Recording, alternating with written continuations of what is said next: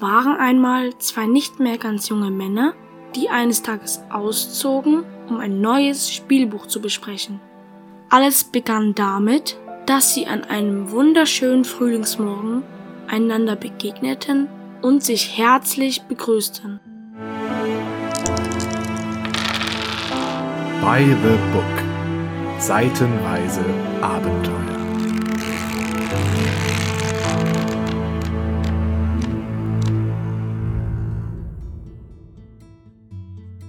Guten Morgen, lieber Wählen. Hallo, lieber Lubo. Du liebes Kind, das ist ja eine Weile her, dass wir gesprochen haben. Das ist schon so lange her, dass es fast wie ein Märchen ja, nach all den schrecklichen Abenteuern in Holmgard haben wir uns ein bisschen Auszeit verdient, finde ich. Und auch ein Thema, das nicht ganz so grimm daherkommt. Ich habe wirklich Lust auf ein bisschen cozy Spielbuch, fernab von Kampfstärke 23, Feuermagie und Gifttod in irgendwelchen Schiffsbäuchen. Ich glaube, wir müssen mal was Beschwingteres spielen, wo nicht der Tod an jeder Ecke dauert. Weißt du noch, diese ganze Terror im Wald von Sommerlund, den legen wir jetzt ab und gehen in einen viel netteren Wald. Denn wir sind wieder da mit einer neuen Folge by the Book. Und dementsprechend haben wir ein neues Spielbuch für euch, das wir bezwingen werden oder zumindest erleben. Denn so viel kann man schon mal vorweg schicken. Das wird eine andere Erfahrung werden, als wir bis jetzt hatten mit Fighting Fantasy oder DSA Dungeon Crawl oder halt auch Einsamer Wolf. Grimms Märchenwald, geschrieben von Anja Nadine Meyer. Das ist das Spielbuch, das uns die letzten Wochen vielleicht nicht auf Trab gehalten hat, aber zumindest uns einige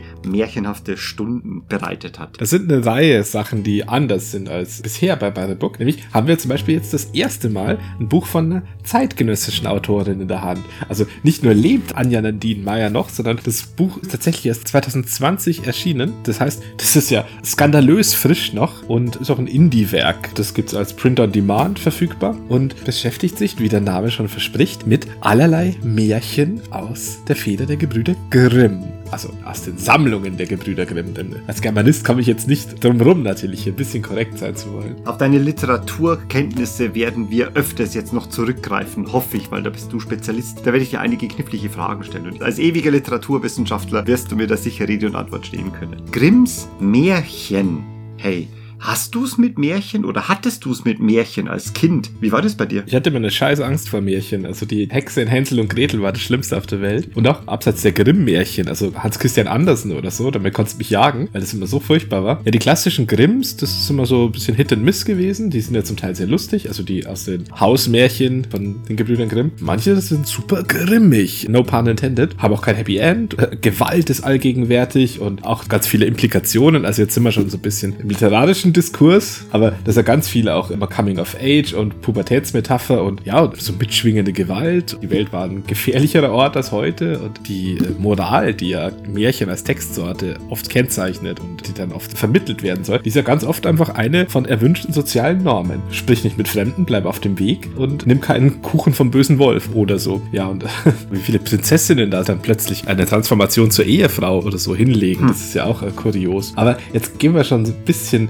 weit in den literarischen Diskurs. Viel wichtiger ist mal eigentlich, wie erklärst du Rollenspielleuten, die dich fragen, hä, was ist denn eigentlich das? Hm, bin schon lange Zeit nicht mehr gefragt worden von jemandem, der mit der Materie nichts zu tun hat. Also genau genommen wirklich schon seit Ewigkeiten nicht. Die fragt mich, ob mich überhaupt mal jemand gefragt hat, was dieses Rollenspiel ist, was ich da tue. Die, mit denen ich das spiele, denen muss ich das nicht erklären und auffallenderweise haben da viele andere gar kein Interesse, das näher zu ergründen. Oder sie fangen gleich an. Ja, cool, weil ich drehe mich immer um und gehe weg, wenn das jemand fragt. Aber wie würde ich es erklären? Im Prinzip in dem Namen Rollenspiel ist es ja schon inhärent. Also es ist eine Rolle, die du spielst dann würde ich sehr weit ausholen und würde irgendwo bei Vater, Mutter, Kind und bei Ritter und Burgfräulein landen. Spielen wir im Spiel, sind wir jetzt das und das. Und im Spiel soll das jetzt passieren. Im Spiel sind wir jetzt zwei Abenteurer und gehen in die finstere Höhle, was dann im Prinzip der Keller ist, wo wir uns einfach ein Glas Marmelade holen. Das ist der einfachste Ansatz, glaube ich, den ich mit der Rollspieldefinition verbinden würde, bis ich dann so einen Schwenk machen würde und dann langsam in Richtung des ersten Grundregelwerks kommen würde und dann von Klassen und Attack Taco-Chancen ausrechnen. und so etwas in der Art landen würde, genau. Aber beginnen würde ich mit was ganz Einfachem. Ja, krass, soweit bin ich da nicht weg, aber ich würde einen anderen erzählerischen Rahmen wählen, weil die Märchen, über die wir jetzt gleich noch sprechen, die sind, finde ich, so ein Basic-Erzählkosmos, auf dem man viel runterbrechen kann. Deswegen finde ich so, als ich das noch versucht habe, jemandem ein Rollenspiel zu erklären, kann man sagen, ja, stell vor, bei Hänsel und Gretel, du bist jetzt Hänsel und ihr seid im finsteren Wald und es wird dunkel. Jetzt hast du mit deiner Schwester dann Sack voll Kieselsteine ausgelegt. Ja, was machst du? Hm. Und so weiter. Da vorne gibt es Pfefferkuchen. Hm, das riecht aber gut. Das ist so eine ganz basic Erzählsituation, wo wirklich jeder in unserem Kulturkreis so ein bisschen relaten kann. Ich glaube auch, das hat nicht viel an Bekanntheit verloren. Also ich glaube auch die Kids heutzutage wissen noch, was Hänsel und Gretel ist. Und zumindest die bekanntesten. Also ich meine, die Hausmärchen von Grimm, also da sind auch ganz obskure Sachen drin. Natürlich sind die auch dutzende Male ergänzt und erweitert und verändert worden. Also das Originalmaterial, das ist ja teilweise nicht wiederzuerkennen, wenn man es heute nochmal liest. Aber das ist ja ganz oft so bei Texten, die einfach durch ganz viele Iterationen in der popkulturellen Bearbeitung gingen. Aber deswegen finde ich, ist das so ein schöner Basic-Zugang zu so Rollenspiel, weil man sich da sofort reinversetzen kann. Früher war so das klassische Beispiel, ja, du bist Robin Hood im Sherwood Forest und so. Aber mhm. ich finde ehrlich gesagt, es gab schon lange keinen Robin Hood-Film mehr, den mehr als vier Leute gesehen haben. Aber Hänsel kennt immer noch jeder, finde ich. Hänsel, Gretel und Augsburger und die Trolle, ja, kennen alle. Letztendlich kann ich es kaum wissen, was in anderen Haushalten derzeit Kinder so mitbekommen und ob Märchen von Grimm, Anderson oder aus anderen Quellen, ob die noch irgendwie Teil des Heranwachsens sind. Also definitiv dann, wenn noch einfach Märchenbücher in den Bücherregalen der Wohnungen und Häuser drin sind. Und bei uns war das ganz klassisch, ich bin 80er Jahrgang, wenn Bücher irgendwo rumstanden, war da ein Märchenbuch dabei und eigentlich nicht nur eines, sondern verschiedene Sammlungen. Also du konntest an Märchen nicht vorbei. Und auch die Märchenverfilmungen waren einfach in dem kargen TV-Angebot immer da. Also drei Nüsse für Aschenbrödel muss ich nicht erwähnen. Das ist für die Kinder unserer Zeit einfach Pflichtprogramm gewesen. Deswegen du kamst zwangsweise mit Märchen in Berührung. Ich kann mich nicht erinnern, ob mir jemals Märchen vorgelesen wurden. Ich weiß, dass ich mal selber welche dann so gelesen habe. Viel lieber habe ich sie einfach geguckt, falls mal Märchenverfilmungen am Fernsehen kamen. Und ich kann mich erinnern, dass in ganz frühen Kindheitstagen mein Vater mir seine Version der sieben Zwerge und Schneewittchen erzählt hat. Also nicht vorgelesen hat, sondern erzählt hat. Und der hat das so gemacht, wie er auch immer eine Gulaschsuppe gemacht hat. Er hat dann immer eine Büchse Gulaschsuppe aufgemacht und hat dann immer noch allerlei Zeug reingeworfen. Und so ungefähr hat er auch dieses Märchen immer erzählt. Das war total seltsam, weil die Zwerge, die hatten auch da nach anderen Sachen gesucht. Irgendwann kam noch mal raus, dass einer nicht nach Schätzen gegraben hat, sondern dass der Bücher ausgegraben hat. Das war dann der, der am coolsten war. Und irgendwie hat mir das sehr viel gegeben. Und das da kamen die Orks. genau. Und Schneewittchen und der Prinz, die kamen gar nicht so sehr vor. Es war eigentlich mehr eine Zwergengeschichte. Und das ist so diese Erzählberührung mit Märchen. Und ich habe damals überhaupt nicht die Moral der Märchen verstanden. Also das war gar nicht so das, was mir so ins Auge gesprungen ist. Als ich das dann verstanden habe, später ist mir aufgefallen, wie ätzend ich eigentlich Märchen finde. Und bin das jetzt zwiegespalten, was Märchen betrifft. Äh, genau genommen mag ich nicht sehr viele Märchen gerne. Es gibt einfach einige Elemente in Märchen, die gefallen mir nicht. Mai, sie sind halt einfach auch aus einer älteren Zeit. Das Prinzip Schönheit zum Beispiel wird benutzt auf eine Weise, wie ich es nicht mag. Das Gute ist schön, das Schlechte ist hässlich. Ja, aber welche Prinzessinnen vorkommen, die bezaubernd sind, aber innerlich total verrottet, weil sie einfach ganz moralisch für mich nicht vertretbare Entscheidungen treffen, habe ich so meine Probleme mit Märchen. Da sind die Grimm-Märchen teilweise auch mitunter dabei. Was ist denn ein Lieblingsmärchen? Das ist Hans im Glück, mein absolutes Lieblingsmärchen. Und da sind wir in ständigem Disput, Miss Whalen und ich. Sie ist felsenfest davon überzeugt, dass Hans ein Idiot ist und ich bin der Meinung, Hans ist einfach der großartigste Charakter, den es gibt, weil das einfach jemand ist, der in jeder Lebenssituation alles sau cool findet. Dem kann passieren, was will und er trifft immer die beste Entscheidung und am Ende ist seine Entscheidung nichts zu haben auch die beste. Und ich finde das großartig von Anfang bis Ende. Das ist einfach ein so toller Kerl, der Hans. Das ganze Märchen gefällt mir. Er ist so ein bisschen der Wildkatz von Grimm. ja, also diese Jovialität traut man den Grimm-Märchen gar nicht zu. Ich wäre gern wie Hans jederzeit. Ja, krass. Selber hast du ein Lieblingsmärchen? Nee, gar nicht so. Bei den Grimm-Märchen bin ich gar nicht so krass drin. Im Zuge der Recherche habe ich ganz viele einfach mal so gelesen, so nacheinander, aber das sind ja absurd viele. Die auch absurd kurz sind. Ja, ja, so drei Seiten. Also in meiner Erinnerung waren die immer Bücher voll, aber die Märchen sind kurz. Ja, der Basisstoff ist immer sehr kurz. Was daraus gemacht wird dann im Laufe der Jahrzehnte und Jahrhunderte jetzt, das ist natürlich viel mehr, was da hinzugefügt wird und dann auf Spielfilmlänge gestreckt, wenn es drei Seiten Originaltext waren. Aber das hat mich fasziniert, was auch in manchen Märchen im Originaltext schon so an seltsamen DLCs drin war und Fortsetzungen, die ich so nicht am Schirm hatte. Aber dazu kommen wir nachher noch. Ansonsten, ich habe jetzt so ein bisschen in weitere Kulturkreise, sage ich jetzt mal, mich hineingestolpert mit den Märchen. Also Tausend eine Nacht und sowas habe ich mindestens genauso viel gelesen wie Grimm oder jetzt Andersen, auch wenn ich die am wenigsten mochte immer. Aber ich hatte es gar nicht so mit den Verfilmungen, ich hatte es ganz viel mit den Hörspielen. Die habe ich sehr, sehr, sehr viel gehört. Also ich war generell ein Hörspielkind mit den Europa-Kassetten und sowas. Da war ich immer sehr gern dabei und am Anfang auch gern mit Märchen. Also bevor dann Fünf Freunde oder TKKG kam. Das passt aber total gut, weil Märchen per se ja eigentlich erzählt gehören. Das sind ja Geschichten, die man erzählt hat, die überliefert wurden, mündlich. Also sie einfach als Hörspiel zu hören oder vorgelesen bekommen. Das ist eigentlich das Medium, das für Märchen wie gemacht ist. Ja, ich weiß nicht. Ich glaube, die meisten Märchenbücher für Kinder sind ja auch illustriert und so. Da würde ich jetzt nicht so streng sein. Also die Verfilmungen, die sind schon, glaube ich, ein sehr wertvoller Beitrag zur Bearbeitung der Textsorte. Ich bin ansonsten gar nicht so abonniert gewesen auf Märchen in der Kindheit. Also ich war schnell beim lustigen Taschenbuch stattdessen. Habe aber dann später meine Masterarbeit in Teilen über Walter Mörs Ensel und Grete verfasst. Also ich weiß nicht, ob du das am Schirm hast. Das ist eines der weniger bekannten Werke. Eine sehr ironische Pastiche auf Hänsel und Gretel, die halt mhm. zu großen Teilen aus Fußnotentext besteht und auch vier Enden hat, vier verschiedene. Aber eigentlich besteht der Text zum großen Teil aus Fußnoten, in denen der Autor seine Kritiker beschimpft. Also der fiktive Autor. Aber ansonsten nimmt es auf sehr schöne Art auch so diese, ja, diese Textsorte Märchen und eben auch im speziellen Hänsel und Gretel auseinander und arrangiert das Ganze so ein bisschen neu und spielt da sehr schön mit den Motiven, die dann natürlich ganz klassisch immer in Märchen verwendet werden. Also verlorene Geschwister im Wald, böse Hexen, die man erwarten würde. Es gibt da gleich drei verschiedene und eine ist schöner als die andere. Das hat mich also bis ins hohe Erwachsenenalter, sage ich mal, begleitet, denn mein Studium war ja unmenschlich lang. Ja, deswegen ist die zeitliche Distanz zum Märchen bei mir gar nicht mal so groß, wo ich mich da ein bisschen intensiver damit beschäftigt habe. Das freut mich ungemein zu hören, denn bei mir ist seit 30 Jahren eigentlich Schicht im Schacht mit Märchen. Und deswegen finde ich es einfach klasse, dich da an meiner Seite zu haben als märchengestellter Literaturwissenschaftler. Und ja, dass wir uns beide jetzt aufmachen in ein zeitgenössisches Spielbuch, in dem wir genau das machen werden, wie uns zum Beispiel der Klappentext schon mitteilt. Gelingt es uns, Hänsel und Gretel vor der bösen Hexe zu retten? Können wir Rotkäppchens Oma vor dem hungrigen Wolf beschützen? Der sprechende Frosch am Brunnenrand? Wollen wir ihn küssen oder gegen die Wand werfen? Ja, wir werden nun ausziehen in einen Märchenwald und werden die Märchen der Gebrüder Grimm erleben und nur dieses Buch, ein Stift und zwei Würfel sowie etwas Zeit und kluge Entscheidungen sind nötig, um im Märchenwald nach dem Rechten sehen zu können und dafür zu sorgen, dass die Märchen wirklich ihr wohlverdientes Ende finden.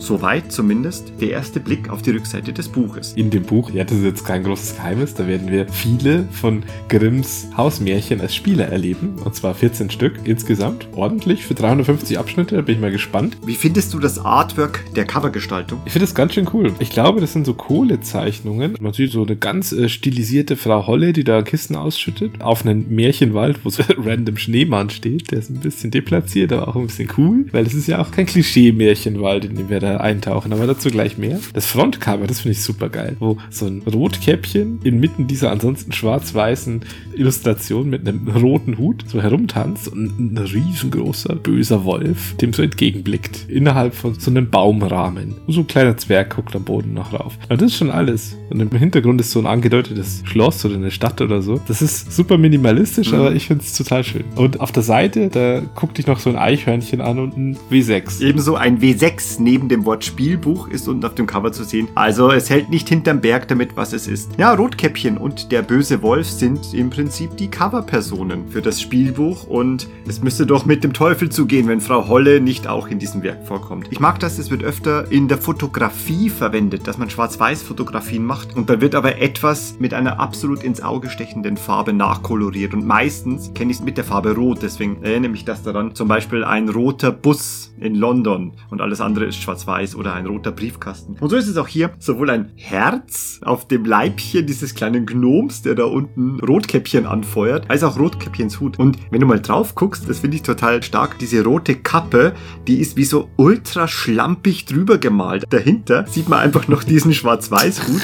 Ich glaube aber, dass das völlig beabsichtigt ist und dem Ganzen so was krisselig Krakeliges verleiht Zähnelein soll genauso wie die rote Nase des Schneemanns, die so ganz versetzt neben der schwarzen Möhrennase ist. Also ganz klasse. Grisselig, grob und äußerst einladend. Und gleich im Follow-up dazu, unendlich bedauerlich, dass das Buch innen drin kein einziges Artwork mehr enthält. Das finde ich super schade. Wenn ich mir dieses Cover anschaue, dann denke ich mir, boah, was für viele geile Zeichnungen werden mich erwarten, wenn ich dann in dieses Buch hineinschaue und wenn ich dann durchblättere. Leider, leider ist das alles an Bildern, das wir bekommen. Nichts weiter wird im Buch sein, nur Text, also Texte in Abschnitten, aber kein einziges Artwork. Echt super schade. Das hätte dem Buch wahnsinnig schönen Schliff noch verpasst. Artworks in Märchenbüchern, das ist ja eigentlich fast nicht rauszukürzen. Ja, aber auch ein erheblicher Kostenfaktor, muss man fairerweise sagen. Also ich hätte es auch schön gefunden, habe es jetzt aber auch nicht so vermisst. Die Dicke des Buchs ist eh nicht von schlechten Eltern, muss man sagen, mit 490 Seiten knapp für die 350 Abschnitte, die es hat. Das gibt schon mal so einen Hinweis auf die Länge der Abschnitte und auf die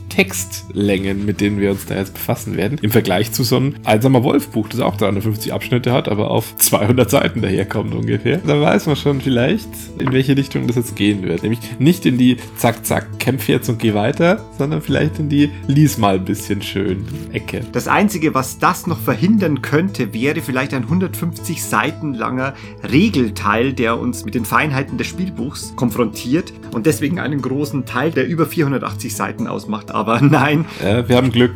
dieses Spielbuch hat einen der großartigsten Einstiege überhaupt, nämlich inmitten der Geschichte. Es gibt nicht eine Zeile vorgeschalteten Regelteil und das ist zauberhaft, wie es nur Märchen sein können. Wir fangen sofort an mit den wunderschönen Worten Hallo, willkommen und los geht es. Ja, es ist jetzt nicht so, als hätte es gar keine Regeln. Also da ist schon ein bisschen Spiel im Spielbuch drin, aber die sind auf zehn Seiten im Anhang zusammengefasst und im Endeffekt sind sie einfach zwei Würfeltabellen. Nur schön ausformuliert, aber dazu kommen wir gleich mehr. Noch ganz kurz vielleicht, von wem ist denn das Buch jetzt eigentlich? Wir haben es kurz angesprochen, Anja Nadine Meyer ist eine sehr umtriebige Schreiberin, unter anderem aus Franken. Die ist relativ breit aufgestellt, sie lekturiert, in der Publizistik ist sie tätig und ein großes Betätigungsfeld von ihr sind Trauerreden. Ich hatte die Gelegenheit, ein bisschen mit ihr mich zu unterhalten und da hat sie mir ein bisschen was darüber erzählt, wie sie ausgerechnet zu den Trauerreden gekommen ist, die jetzt einen großen Teil ihrer Tätigkeit ausmachen im Moment. Aber zu ihrem Övre können eben auch literarische Texte und einer davon ist dieses Spielbuch, das wir jetzt in der Hand haben, nämlich Grimms Märchenwald. So viel nur kurz zur Person und zur Autorin. Ich finde das selbst schon so zauberhaft, dass die einfach so, als ob es nichts wäre, 2020 ein Spielbuch schreibt und rausgibt. Jetzt ist es ja so, dass Spielbücher natürlich in unseren Herzen einen großen Stellenwert haben, aber halt wirklich nicht die Bücher sind, nach denen die Welt lauthals verlangt. Also das finde ich schon ganz toll. Deshalb für mich so diese Eigenheit, auch wenn man ihr Portfolio anschaut, als ob da einfach ein Mensch ist, der seinen Leidenschaften nachgeht und das werkt und das macht, was ihm wirklich gefällt. Mensch, ein Spielbuch. Sie hat ein Spielbuch geschrieben. Aus Franken 2020. Aus der Nachbarschaft. Sie hatte keinen Nerd-Background in der Hinsicht, also sie ist ja nicht irgendwie Lektorin für ein Warhammer-Fanzine oder sowas, sondern für ganz unterschiedliche Sachen, also historische Sachen oder auch wissenschaftliche Texte etc. Auch Erotik oder Agenten-Action. Bücher hat sie schon lektoriert nebeneinander und da kommt einfach so ein Märchenspielbuch aus dem Nichts. Und das finde ich schon irgendwie geil und irgendwie sollte es jeder machen, der Bock hat. Absolut, also jeder, der Bock hat, sollte genau das tun, auf was er Bock hat. Da kommen die schönsten Werke heraus. Aber dann ist der Vorrede vielleicht jetzt auch mal Genüge getan. Das Buch beginnt mit Hallo, willkommen. Ja, wer heißt uns hier willkommen? So ganz nonchalant gleich am Anfang. Da spricht jemand mit uns. Ist es die Autorin selbst? Nein, nein, der Name ist Holle. Frau Holle. Ja, genau, die Frau Holle. In dem zwei Seiten Intro, das uns empfängt und so ein bisschen einführt und das, was kommt. Da werden wir jetzt nicht abgeholt mit, ja, hallo, das ist dein Spielbuch. Dies ist nicht von Anfang bis Ende, sondern du wirst in nummerierten Abschnitten Entscheidungen treffen, bla bla bla. Sowas fällt da komplett weg. Man geht davon aus, dass der Leser weiß, was ein Spielbuch ist, was ich sehr sympathisch finde, ganz ehrlich. Und Frau Holle empfängt uns, den Leser, hier direkt herzlich als sie selbst in der Erzählung. Wir sind ein Kind, das bei Frau Holle ankommt. Einfach so. Also vielleicht haben wir so lange gewebt am Brunnen, bis die Finger blutig waren und dann ist uns die Spindel in den Brunnen gefallen und ein bisschen nachgesprungen. Dann verschweigt sich das Buch aus. Wir sind einfach bei Frau Holle. Aber da geht's auch direkt schon los. Die erzählt so, was sie macht in sehr blumiger Sprache und fragt uns, und was machst du? Hast du Lust, die Welt der Märchen auf eigene Faust zu entdecken? Und da wäre man ja wirklich ein Idiot, wenn man Nein sagen würde. Aber die Möglichkeit gibt's gar nicht, denn das ist jetzt noch kein Entscheidungsabschnitt, sondern einfach nur der Intro, also auch noch nicht Abschnitt 1, sondern alles, was vor dem eigentlichen Buch passiert. Abschnitt 1 kommt anschließend, aber kurzer Vorgriff. Der Text, den wir gerade lesen, der sich auf zweieinhalb Seiten verteilt und quasi ein Vorwort ist, ohne Vorwort genannt zu werden, also der Einstieg in dieses Spielbuch, endet aber dennoch mit der ersten Entscheidung. Also direkter drin in einem Spielbuch und schneller kannst du gar nicht sein. Weil du es gerade erwähnt hast, es ist Frau Holle, die uns direkt anspricht. Frau Holle wird vielleicht nicht direkt begleiten, aber es ist die Rahmenfigur. Also das ist sozusagen die Stimme, die die Autorin sich nimmt und mit uns und ja, wer ist mit uns gemeint? Es ist nicht so, dass wir uns jetzt verschiedenartige Charaktere überlegen können. Wir können uns vielleicht überlegen, welches Kind wir sind. Der kleine Lubo und der kleine Wayland sind im Märchenwald, das ist ganz klar. Genau, wir können zurück in unsere Kindheit gehen. Es ist wirklich eine interessante Sache, wer wir sind. Und das greift so ein bisschen der Zielgruppendiskussion vor, die wir noch führen werden. Wer werden wir wohl sein? Also die Sprache ist von Anfang an von einer absoluten Lieblichkeit. Und das durchzieht sie durch das ganze Buch. Also das ist so nett und so lieblich und so freundlich geschrieben und so ohne Druck und ohne Gefahr. Also es wird immer ganz sanft mit uns gesprochen. Also es muss wohl ein Buch sein, das für Kinder ist. Wir werden jetzt keine 34-jährigen grimmigen Waldläufer spielen, die durch diesen Märchenwald laufen, wobei das könnten wir natürlich auch machen. Das wird das Ganze sehr schön ironisch sprechen. Aber nein, wir sind wohl Kinder, höchstens an der Schwelle zur Jugend, aber älter können wir nicht sein.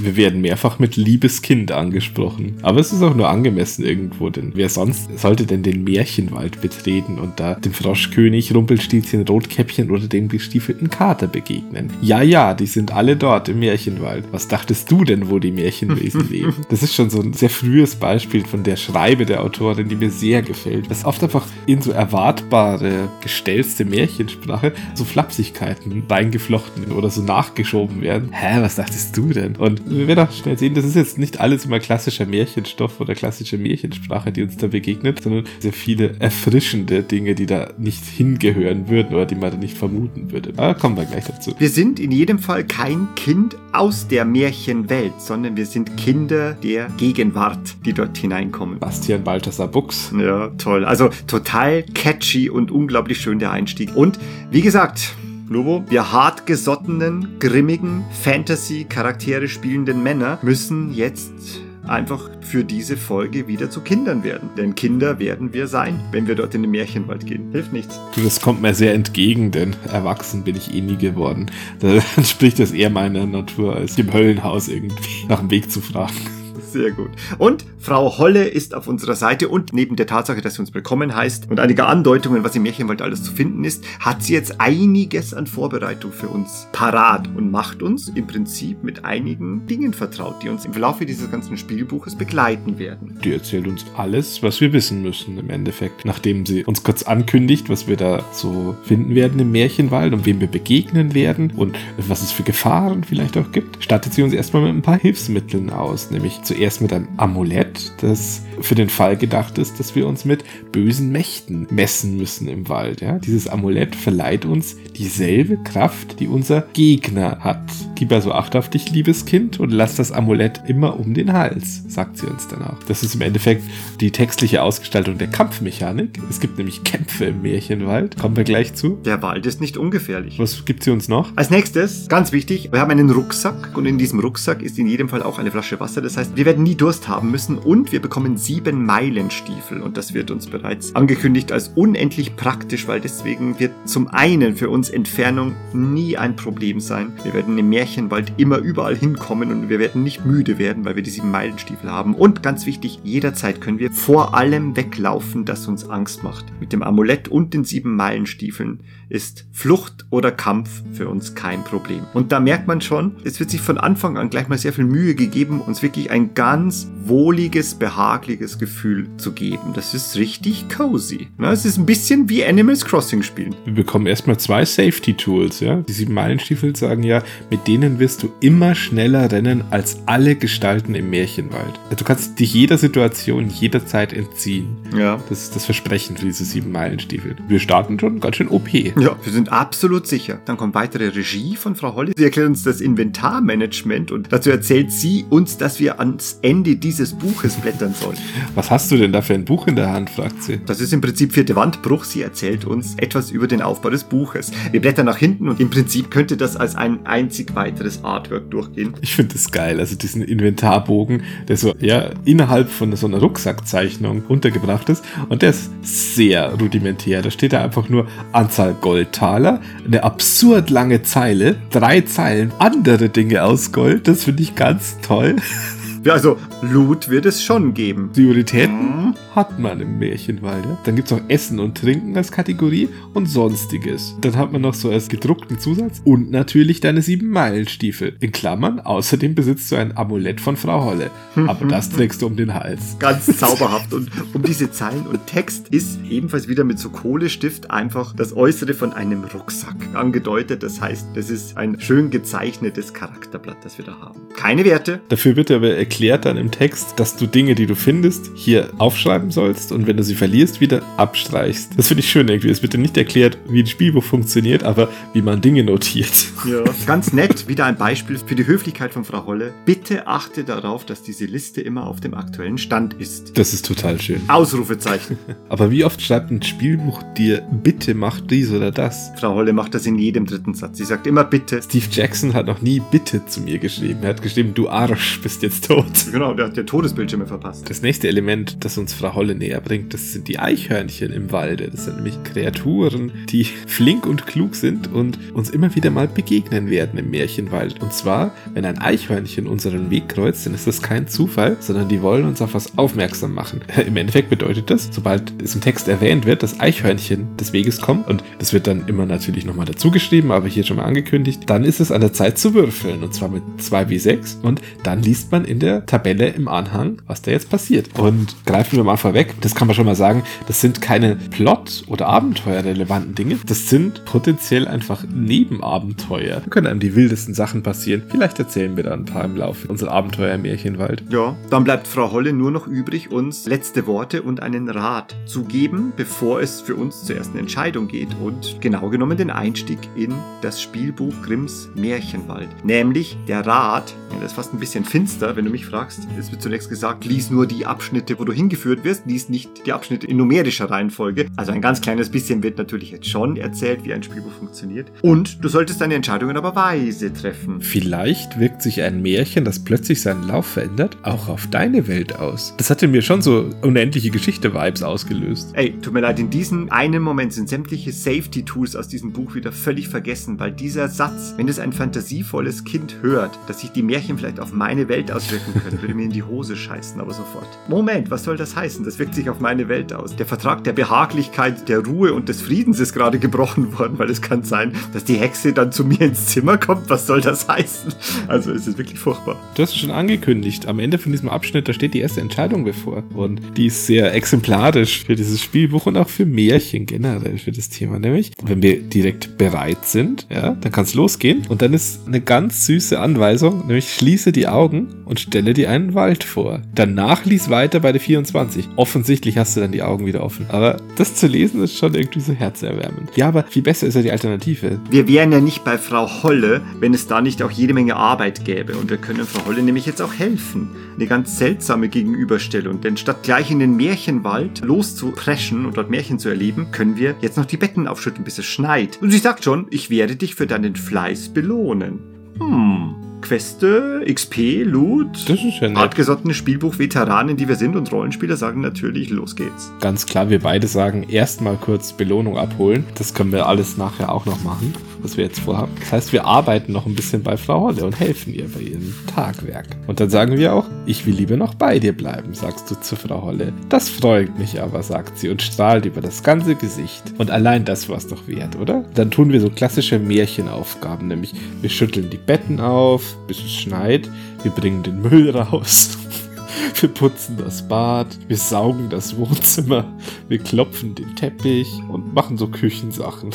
Das wäre ganz schön viel. Jetzt hat Pflicht das Spielbuch noch die Option dann, hey, als nachdem das alles angedeutet wurde, was wir da machen können. Wir könnten es aber auch lassen. Wir könnten aber auch faul sein. Also jetzt an dieser Stelle offenbart sich, dass wir eine Sache noch nicht besprochen haben, was wir unbedingt haben sollten, um dieses Spielbuch zu, naja, meistern ist vielleicht ein falscher Begriff, aber um es zu durchleben, du, wir brauchen ganz schön Lore-Wissen über die Märchen. Also wir müssten diese Märchen jetzt eigentlich parat haben, um zu wissen, wie diese Märchen eigentlich vonstatten gehen und was da passiert. Ja, du vielleicht, aber du, wenn ich jetzt rollengerecht mein Kindheits-Ich spiele, dann sage ich natürlich, du, Frau Holle, äh, ich habe vergessen, dass ich ja noch was zu tun hatte und ich muss jetzt noch ganz schnell woanders hin. Du kannst ja jetzt mal gucken, was es für dich so gibt, falls du dir helfen willst, aber ich guck mal, was los ist, wenn man nicht so Bock hat zu arbeiten. Und so ist es dann auch, ja. Ich klopfe keine Teppiche und, und saug nix, sondern ich stöbere am Dachboden herum. Stattdessen, da finde ich eine Dartscheibe und ein paar Pfeile, klaue im Garten Pflaumen und Kirschen, verscheuche ein paar Hühner zum Spaß und mache mir einen vergnüglichen Tag. Ungezogener Bengel, ist ja unfassbar. Ja, Kind ist Kind. Ne? Und deswegen,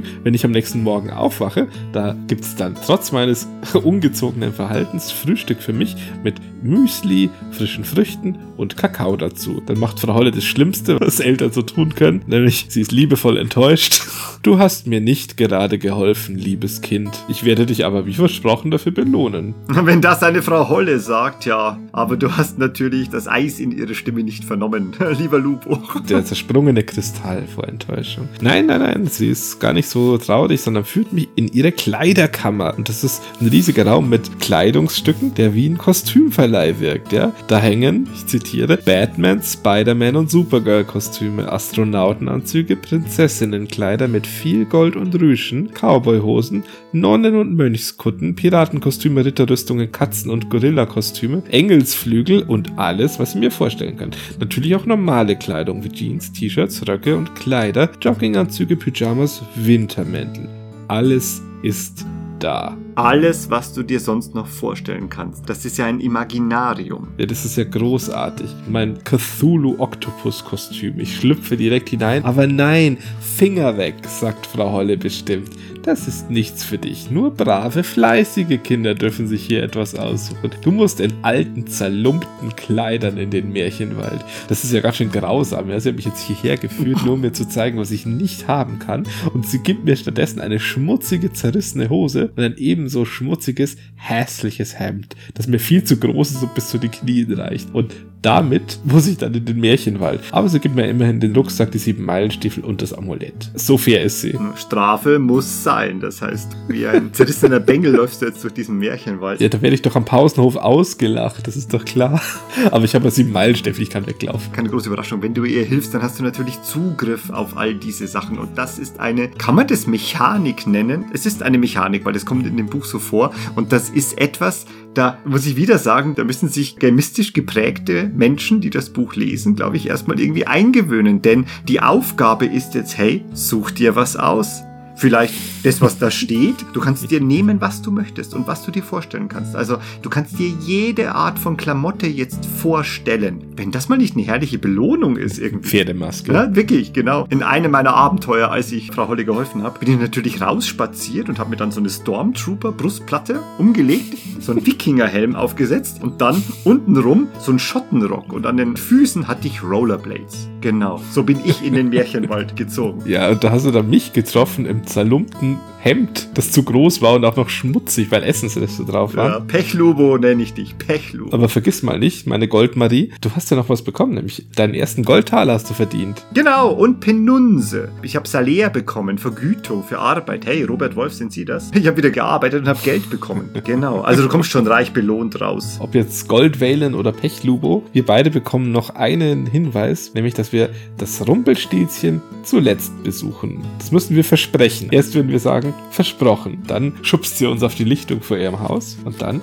sind wir im Märchenwald, wo wir uns wieder begegnen. Der Märchenwald, der wird wunderbar beschrieben, also in all seiner arboreischen Vielfalt. Eichen, Ulmen, Tannen, Fichten, Ahorn, Kiefern und Buchen, die dort wachsen. Ein wundervoller, wunderschöner Wald. Vögel zwitschern fröhlich vor sich hin. Und wir kommen an eine Lichtung in diesem Wald und dort führen viele Wege weg. Ja, in verschiedene Richtungen. In den Wald hinein. Mhm. Genau, und ein Wegweiser ist zu sehen. Aber bevor wir uns mit diesem Wegweiser näher beschäftigen können, huscht da ein Eichhörnchen vor unsere Füße. Und jetzt ist es an der Zeit für die Würfeltabelle. Wir machen es, wie uns Frau Holle geheißen hat. Wir würfeln mit 2 wie 6 und erzielen eine 6. Und dann blättern wir gleich mal eifrig nach und sehen, wir entdecken einen großen Haufen Blätter. Und egal in welchem Alter, da kommt genau eine Versuchung über den gestandenen Abenteurer, nämlich hineinspringen auf der Stelle. Es muss hineingesprungen werden in einen Haufen voller Blättern, aber oh weh. Da macht es plötzlich Bong. Genau, zerbong und Schmerz explodiert in unserem Zeh.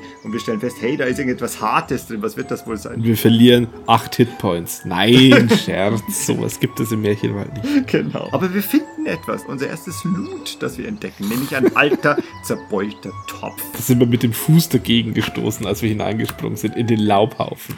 Naja, wir stecken ihn ein. Vielleicht können wir ihn noch gebrauchen. Unter Sonstiges. Zack, Topf wird eingetragen. Wir können nämlich unendlich viel tragen in unserem Rucksack.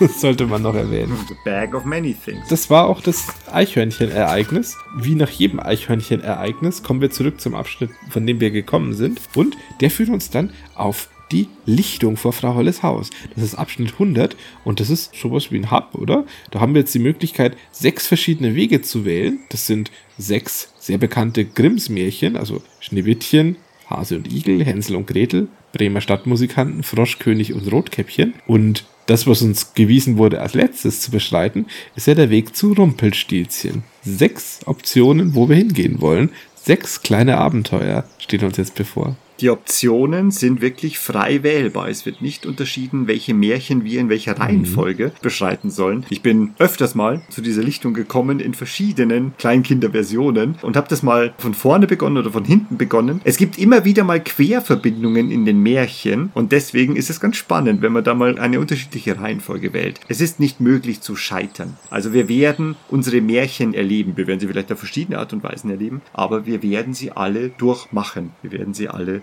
beschreiten. Und das der Hinweis im Text auch, finde ich, sehr wichtig und schön. Keine Sorge, du wirst nichts verpassen. Ich muss sagen, ich habe es beim ersten Durchgang von hinten nach vorne Mhm. gespielt und hatte das Gefühl, das war nicht ganz optimal. Natürlich, es gibt ja keinen Fail-State oder Gewinnen oder Verlieren. Man erlebt die Märchen nur, so viel sei schon mal vorweggeschickt, vielleicht auf eine andere Art, als wenn man es auf einen anderen Weg gehen würde. Aber es ist nicht so, dass ein Märchen scheitert sofort. Und man kann es auch jederzeit einfach neu beginnen, wenn man Bock hat. Ist nicht verboten, stimmt. Das heißt, es entgeht einem nichts. Aber ich habe das Gefühl, es gibt schon eine sinnvolle Reihenfolge oder zumindest bei manchen, dass man sie am besten vielleicht doch in der Reihenfolge spielen sollte, wie sie auf dem Wegweiser stehen. Aber am Ende ist es doch egal, weil es geht nicht ums Optimieren, ums Gewinnen, ums gute Enden erzielen. Es geht tatsächlich um den Spaß beim Lesen. Und sobald man sich auf die Prämisse mal eingelassen hat, hat man, glaube ich, auch einen ganz schönen Spaß mit dem Buch. Also ich hatte den. Ich ebenso. Und jetzt pass auf, jetzt wo du Spaß beim Lesen erwähnst. Ich bin mehrmals durch den Märchenwald von Anfang bis Ende geschritten und habe mir dann doch einmal eine Art alter Ego überlegt, das nicht so gleich auf der Hand liegt. Und zwar ist es eine Mischung aus Dark und Speedrun gewesen. Und zwar habe ich mal in einem Durchlauf immer für die ätzendste, die gelangweilteste, die abenteuerunlustigste und im Prinzip die kackbratzigste Entscheidung getroffen. Habe mal versucht, was ist denn, wenn man dieses Buch einfach unendlich dunkel und unendlich gelangweilt spielt, wie so ein ein Teenager. wie so ein 13-jähriges Kind der Gegenwart, das einfach keinen Geist mehr für Märchen hat. Das ständig nur am Smartphone hängt. Genau. So jemanden habe ich in einem meiner Durchläufe gespielt und es ist mir ein Vergnügen, dir zu gegebener Zeit stets zu berichten, was einfach die dunkelste und hässlichste Art und Weise ist, diese Märchen zu verlieben und teilweise auch die kürzeste. Ja, sehr schön. Genau. Ich habe das Schlimmste in den Wald gebracht, Lubo, nämlich einen Teenager. Ja, mit Schneewittchen geht's los. Und ganz aufgeregt wandern wir fröhlich diesen Trampelpfad entlang, dem Wegweiser nach, und freuen uns, das Schneewittchen und die sieben Zwerge zu treffen. Sofort fragen wir uns dann auch, sagt der Text, ist denn ihre Haut wirklich weiß wie Schnee, der Mund rot wie Blut, das Haar schwarz wie Ebenholz, wie im Märchen der Gebrüder Grimm? Hm. Also ich werde jetzt nicht bei jedem Satz stehen bleiben und drüber reden, aber hier finde ich schon bemerkenswert, dass hier auch im ersten Satz dieses kleinen Abenteuers klar gemacht wird, es wird vorausgesetzt, dass du das Märchen kennst. Dass du weißt, was es mit Schneewittchen auf sich hat und mit seinen Attributen. Das ist selbstreferenziell wie nix, wie Märchen der Gebrüder Grimm, wird schon angesprochen. Und insofern spricht das Buch hier mit einem kundigen Leser, ja? mit einem, der weiß, was er vor sich hat und was er zu erwarten hat. Wir haben vorhin schon gesagt, die Märchenlore zu kennen ist eine der wichtigsten Voraussetzungen für das Spielbuch, zumindest um die Märchen so stattfinden zu lassen, wie sie Kanon sind. Die Märchen zu kennen hilft einem ungemein, sie zum glücklichen Ende zu bringen. Es ist natürlich völlig klar, denn diese Gedanken, wie wohl Schneewittchen aussehen wird, werden nämlich jäh unterbrochen von einer hässlichen Frau, die runzelige Haut hat und Warzen im Gesicht und aus jeder einzelnen Warze sprießen einzelne Haare. Die grüßt uns mit süßer Stimme. Grüß dich, Kind. Ja, genau. Und schon geht es los. Ne? Sie hat Äpfel dabei und fragt, ob wir davon einen essen wollen. Denn Äpfel sind gesund.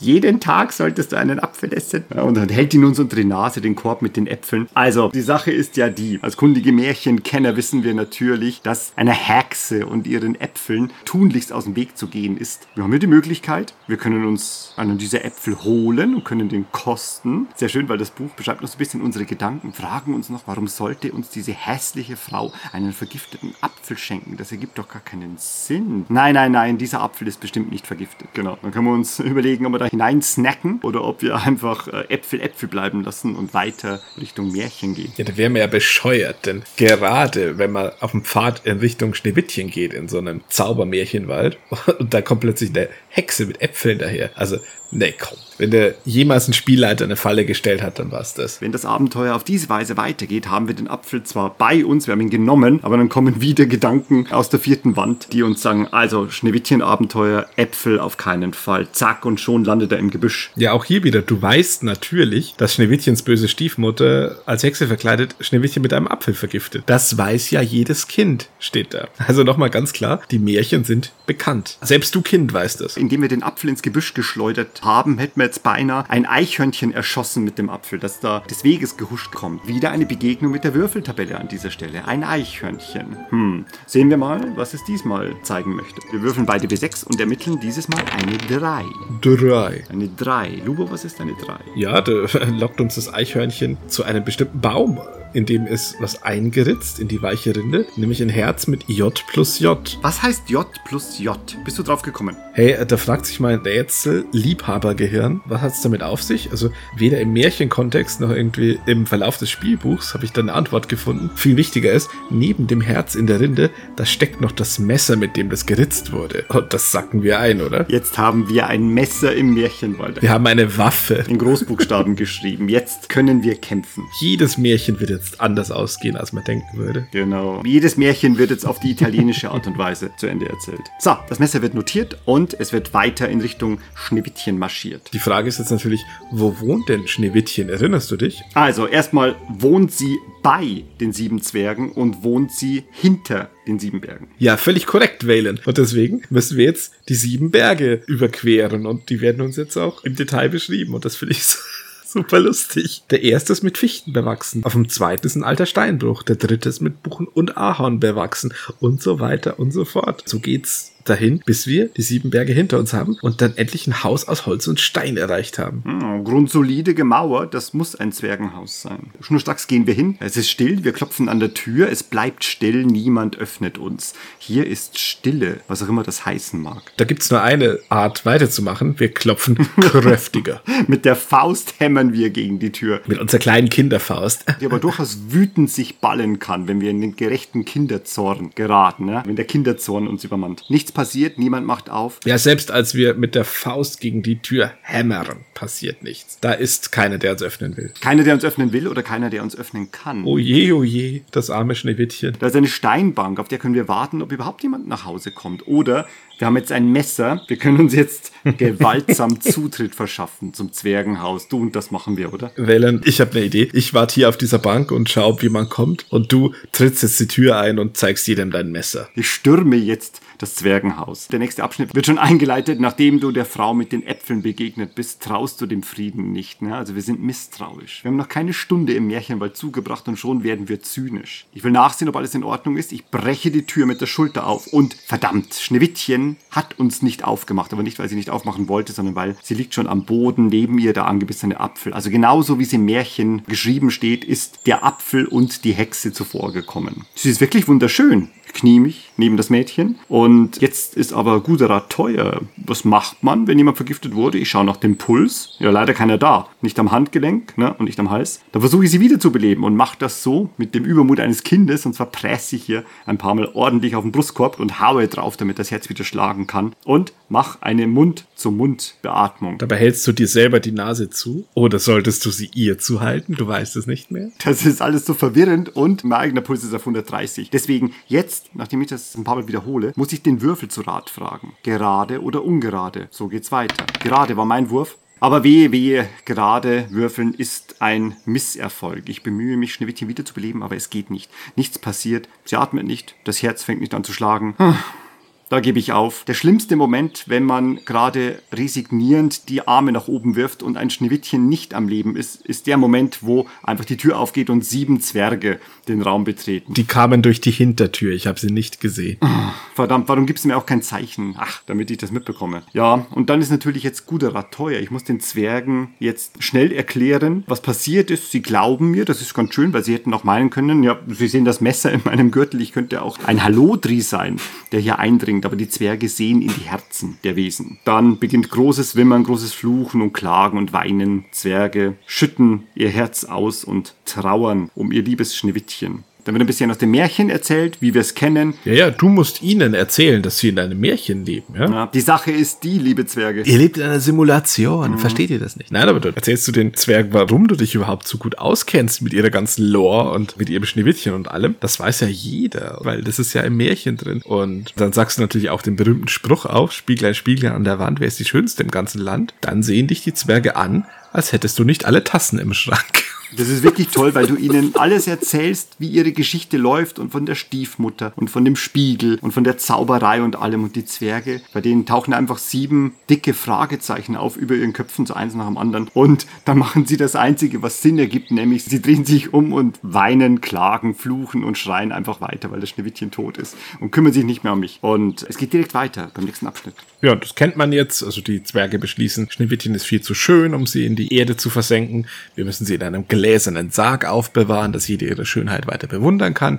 Den zimmern sie und stellen sie her. Die Tiere des Waldes, die schließen sich der Prozession an, als sie sie aufbahren und trauern ebenfalls. Und auch du gehst ja mit den Wildschweinen, Rehen, Hasen, Füchsen, Mäusen, Fröschen, Igeln, Eichhörnchen und Wölfen. Aber nicht die Art Eichhörnchen, die dir was zeigen will. Die sind einfach nur so da. Diese immense Beerdigungsprozession wird dann aber für einen Moment aufgehalten, als sich Reiter nähern und da naht er schon Prinz Otto, wie im Märchen. Also im Märchen, glaube ich, kommt nicht Prinz Otto vor, hier ist es ein Prinz Otto. Und als er fragt, wer das Mädchen ist und er fährt, dass es Schneewittchen ist, ist es auch sofort um ihn geschehen. Das dauert keine Sekunde. Er sieht sie und sagt sofort, ohne sie will ich nicht mehr leben und ich will bei ihr bleiben. Absolut. Dann kommt einer der Zwerge und sagt so, ähm, es ist nun mal so, dass sie halt nicht mehr lebt.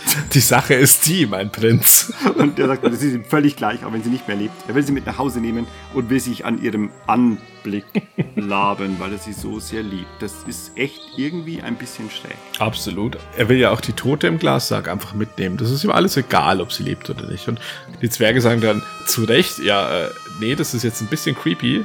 Herr Prinz. Du kannst sie gerne hier angucken, aber die bleibt hier mit ihrem Glassarg. Und dann halten sie auch wie im Originaltext dann auch schön Wache bei ihr abwechselnd, damit ihr nichts geschieht. Da gibt es aber einen Moment der ziemlichen Unruhe, der beinahe eskalieren könnte, weil dann dauert es also seine Zeit und der Prinz Otto ist unsterblich verliebt und seufzt die ganze Zeit vor sich hin und starrt einfach auf den Sarg. Aber der hat zwei so Begleiter dabei, die sind vielleicht nicht so aus der königlichen Garde, das sind eher so handfeste Männer, die dann so sprechen miteinander und der eine sagt ein bisschen zu laut, hey, vielleicht nehmen wir den Sarg einfach mit. Hm, dann müssen wir hier nicht herumsitzen. Den wird das Herumsitzen zu langweilig und zu tröge. Dann hat es aber ein Zwerg gehört, der sofort aufspringt und sagt, hey, Schneewittchen mitnehmen, das kannst du vergessen, Mensch. Und für einen kurzen Moment könnte das einfach zu einer handfesten Auseinandersetzung kommen. Der dritte große Zwergenkrieg begann. Und hier wird sich also gar nichts bewegen und es bleibt alles die Nacht über hier. Und dann hat der erste auch schon Hunger von den Begleitern des Prinzen und dann hat der andere Durst und die Zwerge haben auch Durst. Und irgendwie geht diese lange, lange, lange Trauernacht zu Ende,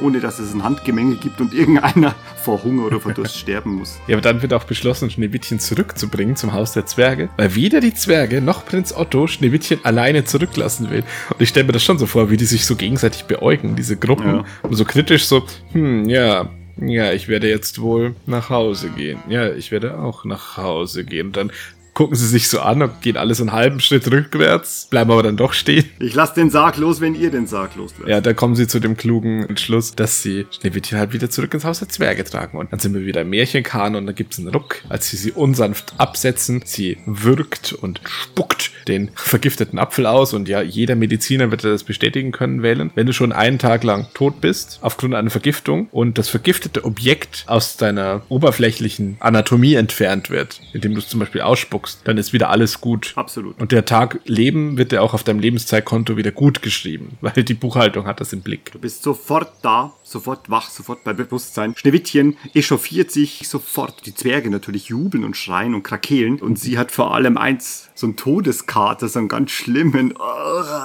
und so mit so einer gebrochenen Stimme. Ah, nie wieder tot sein, echt. Das war das letzte Mal, dass ich tot war und hat Kopfschmerzen. Da sagt er einfach, ey, könnt ihr einfach leise sein? Könnt ihr bitte nicht so einen Krach machen? Ja, aber das macht sie noch viel schöner für Prinz Otto, denn er sieht in ihr wahres Herz und da ist es egal, ob sie vertodeskatert ist oder nicht. Und er sagt, hey du, ich nehme dich mit in mein Reich, das ist ja super. Und Schneewittchen sagt, äh, und das reicht auch schon. Und er nimmt sie mit. Und die Zwerge sagen so, na gut, so machen das die Menschen wohl. Ja, und damit ist es das Happy End, oder? Es gibt noch ein ordentliches Katerfrühstück bei den Zwergen, nämlich mit Kaffee, Milch, Knäckebrot und Marmelade. Das Essen ist im Märchenwald sehr wichtig, das wird immer sehr explizit beschrieben. Und ebenfalls völlig von Vorteil, wenn Schneewittchen raus aus dem Wald ist und bei Prinz Otto, dann ist sie auch in Sicherheit vor der Hexe. Das ist bekannt und damit endet das Märchen. Nach dem Frühstück sind alle sehr traurig. Schneewittchen, die sieben Zwerge, nur Prinz Otto ist glücklich.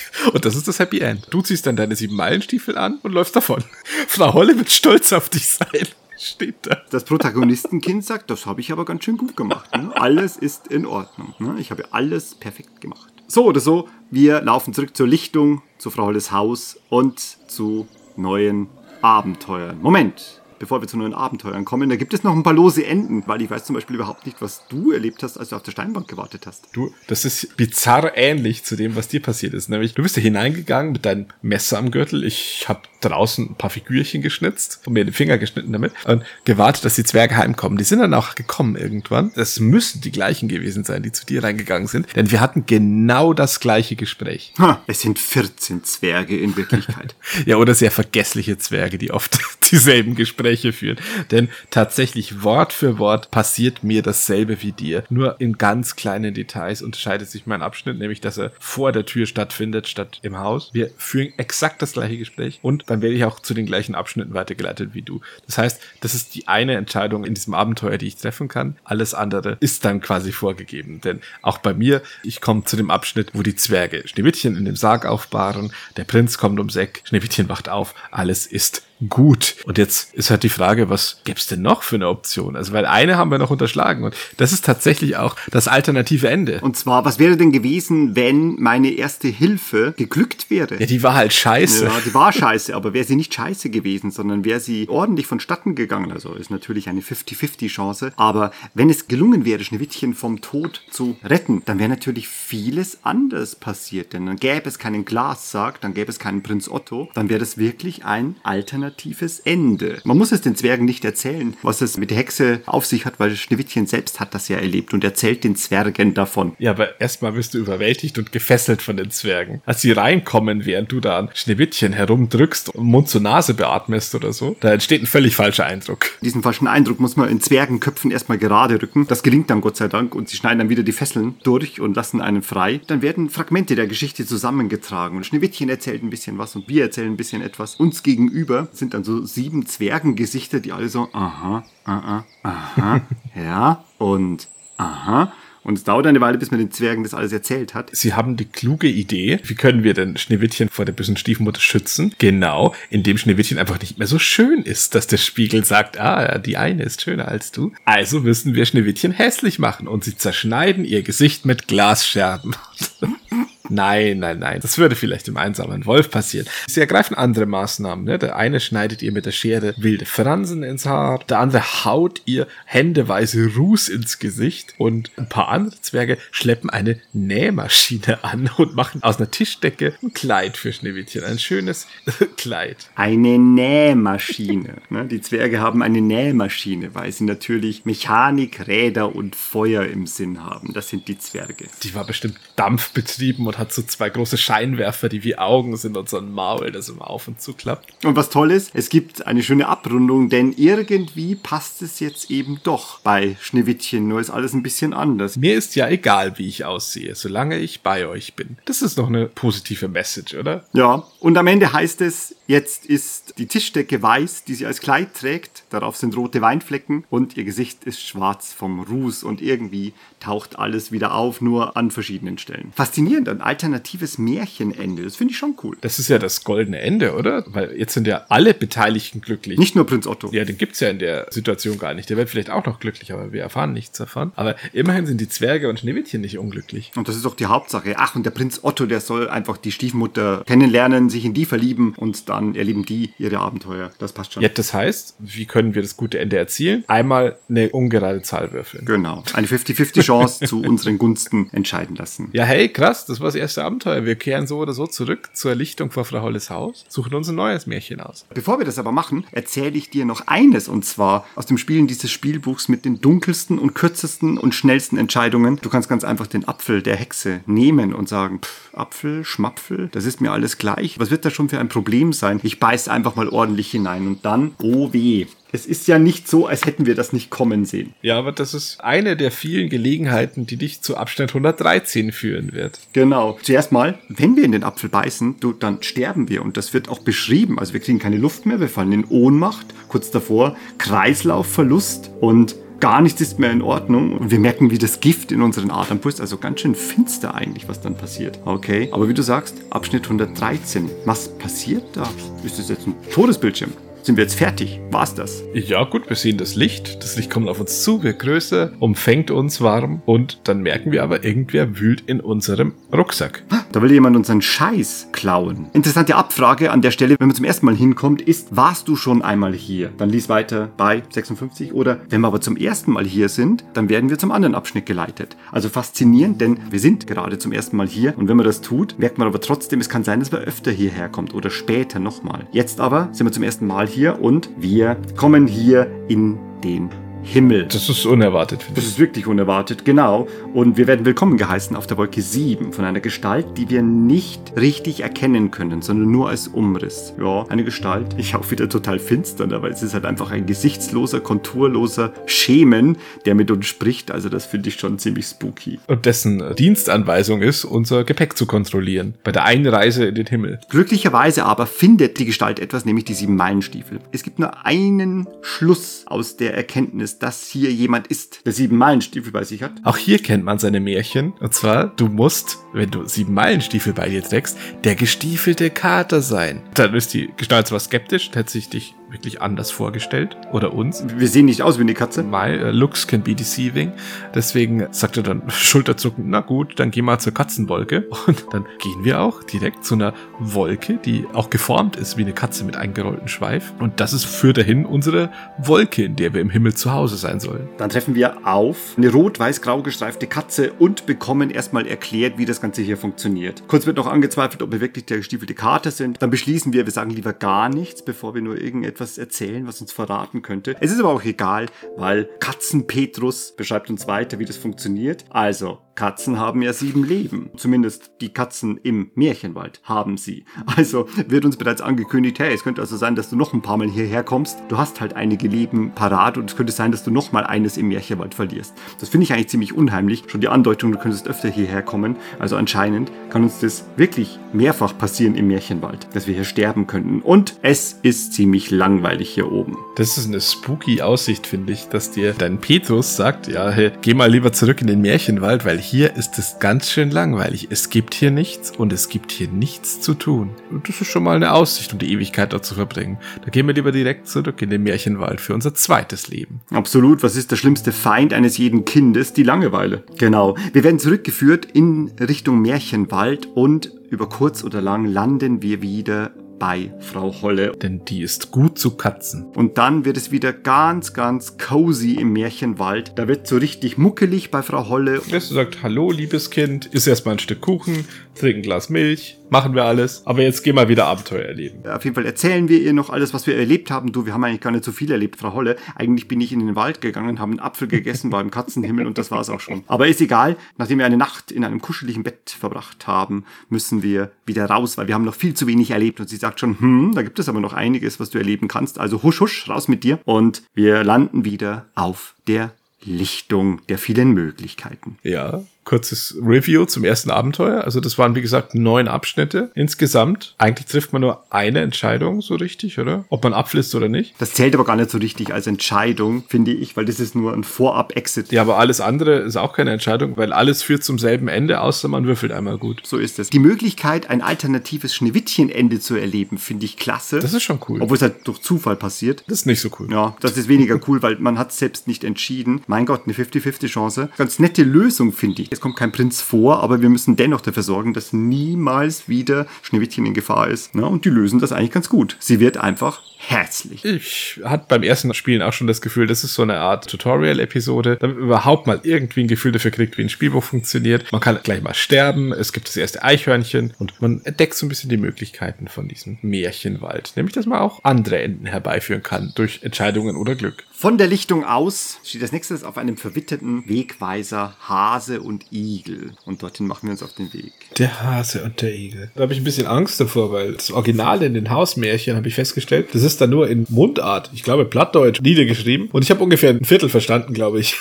Aber im Kern steckt in diesem Märchen einfach, dass halt der Hase per se der schnelle und athletische ist und der Igel ja niemals mit seinen kurzen Beinen so schnell wie der Hase wäre. Und es geht um ein Wettrennen. Soweit der Kanon. Und naja, wir wissen aus der Lore, dass nichts den Igel retten kann, außer ein Trick. Außer Frau Igel. Außer Frau Igel und das ist vielleicht auch seiner Zeit voraus, denn hinter jedem starken Igel steckt eine starke Igelin. Die aber jederzeit an ihren Platz verwiesen wurde mit misch dich nicht in Männerangelegenheiten ein. Wenn ich mit dem Hasen wette um Schnaps, dann hast du gefälligst das Maul zu halten. Die wetten ja im Original wirklich um Schnaps und falls es jemand gerade nicht parat hat, also die Igel gewinnen, indem sich Frau Igel immer ans Zielton stellt und umgekehrt beim Wettlauf durch die Ackerfurchen und der sehr hochnäsig auftreten der Hase wird damit gefoppt und ihm wird vorgegaukelt, er hätte das Rennen verloren mit dem ikonischen Satz, ich bin schon da. Bis am Ende tot umfällt vor Erschöpfung und alle das sehr lustig finden. Die Moral von der Geschichte ist natürlich, dass man als scheinbar höher gestellter nicht auf einen herabblicken soll, der es vielleicht schlechter hat. Das ist aber gut, dass wir uns das wieder ins Gedächtnis rufen, weil der Hase selbst kommt hier im Märchenwald nicht vor, denn statt des Hasens hopsen wir über die Ackerfurchen und begegnen zusammengerollt dem Igel.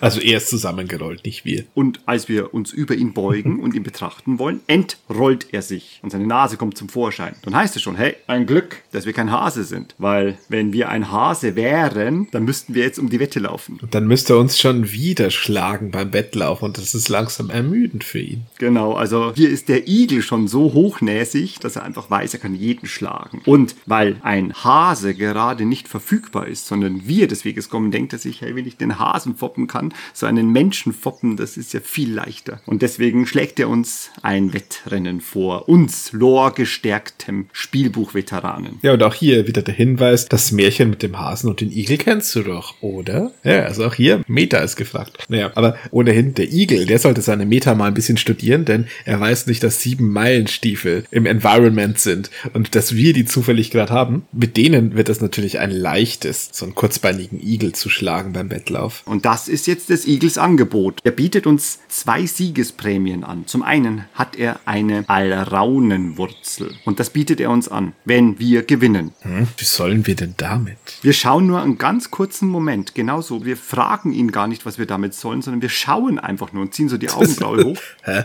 Warten einfach nur so eine Sekunde Was? und dann legt er schon noch mal was drauf und sagt, wenn wir gewinnen, kriegen wir auch noch ein Geheimnis. Schon sind wir am Haken, denn im Märchenwald, das ist ein Geheimnis natürlich eine krasse Währung. Aber für den unwahrscheinlichen Fall, dass wir verlieren, was müssen wir da hergeben? Wir können unseren Rucksack durchsuchen und können einfach unseren Wetteinsatz herausziehen. Was Nettes aus deinem Rucksack. Was haben wir da aktuell drin? Die sieben Meilenstiefel sind da schon mal drin? Ja, vergiss es, die werden wir nicht einsetzen. Ja, aber was haben wir noch? Wir müssen einfach irgendetwas im Rucksack finden, was wir als Wettgegenstand hernehmen können. Und du erinnerst dich, nicht das letzte Mal, aber beim vorletzten Eichhörnchen haben wir einen Topf gefunden, an dem wir uns den Fuß angeschlagen haben. Und ich sag dir eins, Topf gegen Alraune und Geheimnis, das ist perfekt. Das soll er sich den Igelfuß anschlagen. So schaut's nämlich aus. Und jetzt kommt aber die Entscheidung. Ablehnen oder mitmachen. Ja, da kann es ja nur eine Entscheidung geben. Da muss man mitmachen, weil sonst ist man feige und man wird nicht die Alraune und das Geheimnis erwerben. Und das ist ja Agmadi Wiesen. Keine Ahnung, ob man es in Westdeutschland sagt. In Bayern schon. Wenn du dich entscheidest, mit ihm um die Wette zu laufen, dann wird dir schnell das Rennen erklärt. Es sind sieben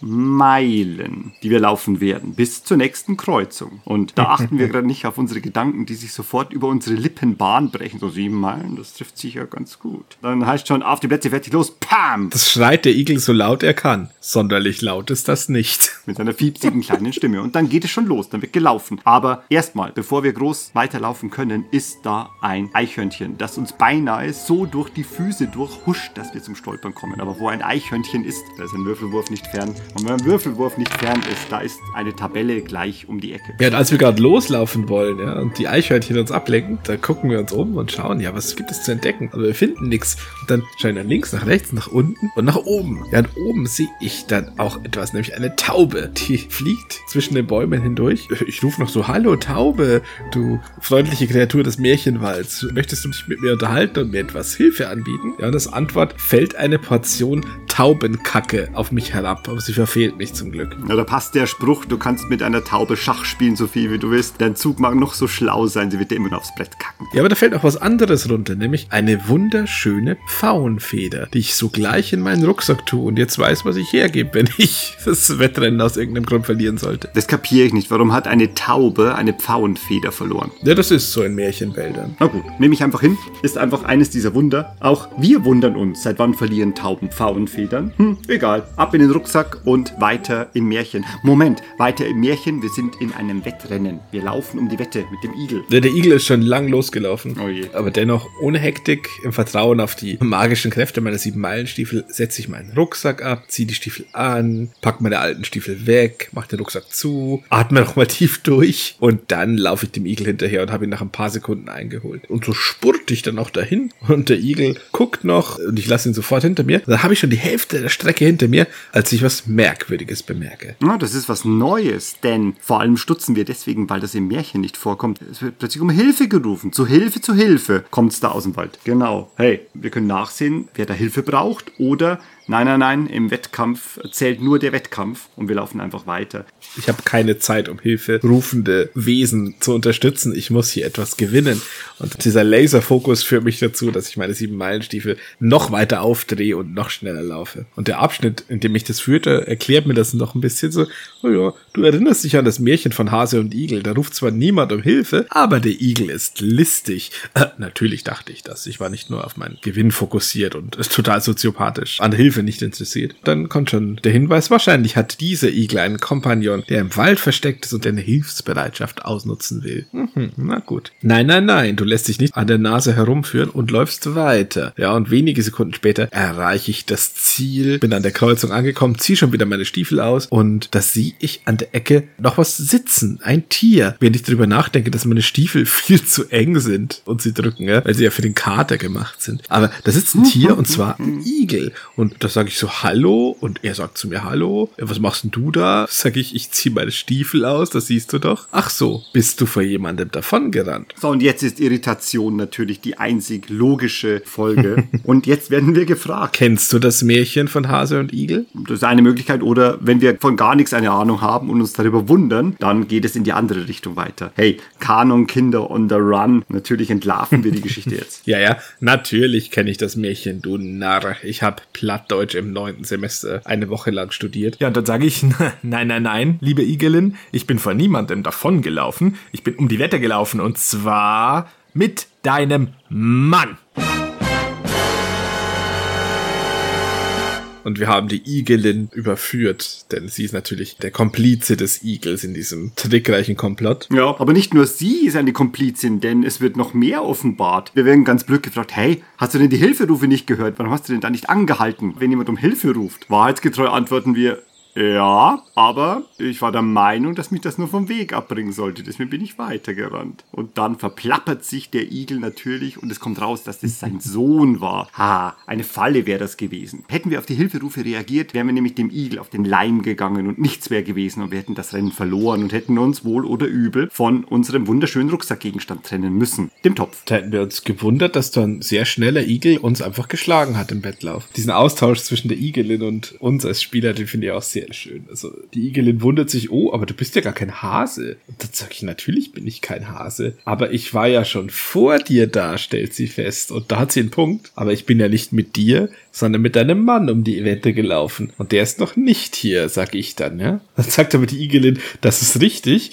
Aber die Hasen hat das nie gestört. Und das ist ein bisschen beleidigt. Ja, also ich glaube, wir haben jetzt dieser Igel-Familie eigentlich schon gezeigt, wo der Betrug sie überall hinführt, nämlich nirgendwo mehr hin. Das ist nämlich aus mit ihrer Gaunerei. Ich finde das wieder sehr schön irgendwie, einfach von der Schreibe. Man sieht auch die Igel, die sind listig, ja, aber sie sind trotzdem ein bisschen doof. Ja, so eine Bauernschleuer. Also für Hasen wird's reichen, aber für so ein neunmal kluges Kind, wie wir es sind, reicht das natürlich nicht, genau. Also es gibt immer noch einen größeren Fisch, wie Qui-Gon Jinn sagen würde. Ja, aber jetzt holen wir uns mal unser Loot, oder? Wir haben es uns verdient. Die Alraunenwurzel ist unser, die gibt uns der Igel und sagt uns auch, die wird dir helfen, wenn du mal einer Hexe begegnest. Hexen lieben Alraunen. Sie brauchen sie als wichtigste Zutat für ihre Zaubertränke. Aber es gibt ein Problem für sie, denn wenn sie eine Alraunenwurzel erblicken, dann erstarren sie für ein paar Sekunden zu Stein. Für ein paar Sekunden, das ist nicht viel Zeit. Ja, aber immerhin. Und das ist das Geheimnis, das uns der Igel noch versprochen hatte. Die Wurzel und das Geheimnis ihrer Anwendung. Aber wo sollte man im Märchenwald eine Hexe treffen? Ich bitte dich. Ach komm, eine Hexe. Diese Raune wird vollkommen nutzlos sein. Wir fragen dann noch, hey, es hat doch auch geheißen, dass ein Geheimnis mit drin steckt. Ne? Und dann wird uns gesagt, naja, das war halt das Geheimnis, du. Mensch, du Doofer.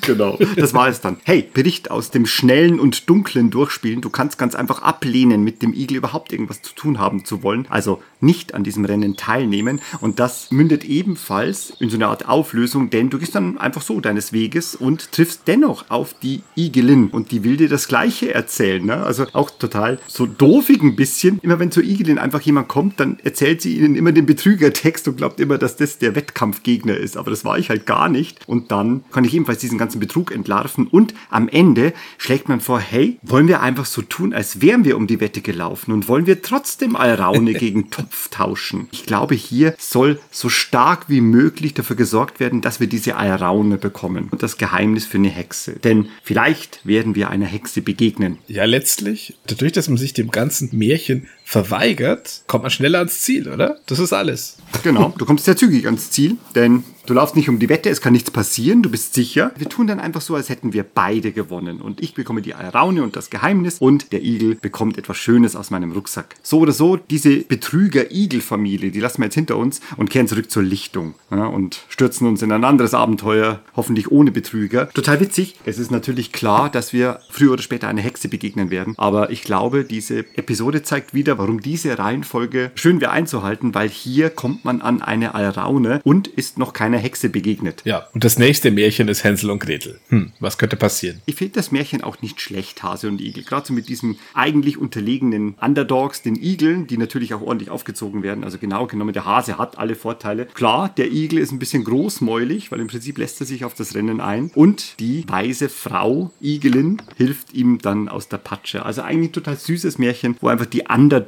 gewinnen durch Betrug. Naja, im Originaltext befolgt sie einfach seine Anweisungen und wird geheißen, das Maul zu halten, wenn Männer reden. also. Ja gut, da sind wir wieder beim Originaltext und das, was draus entstanden ist. Ich kann mich an lieblichere und nettere Versionen dran erinnern. Aber genau genommen sind sie Betrüger.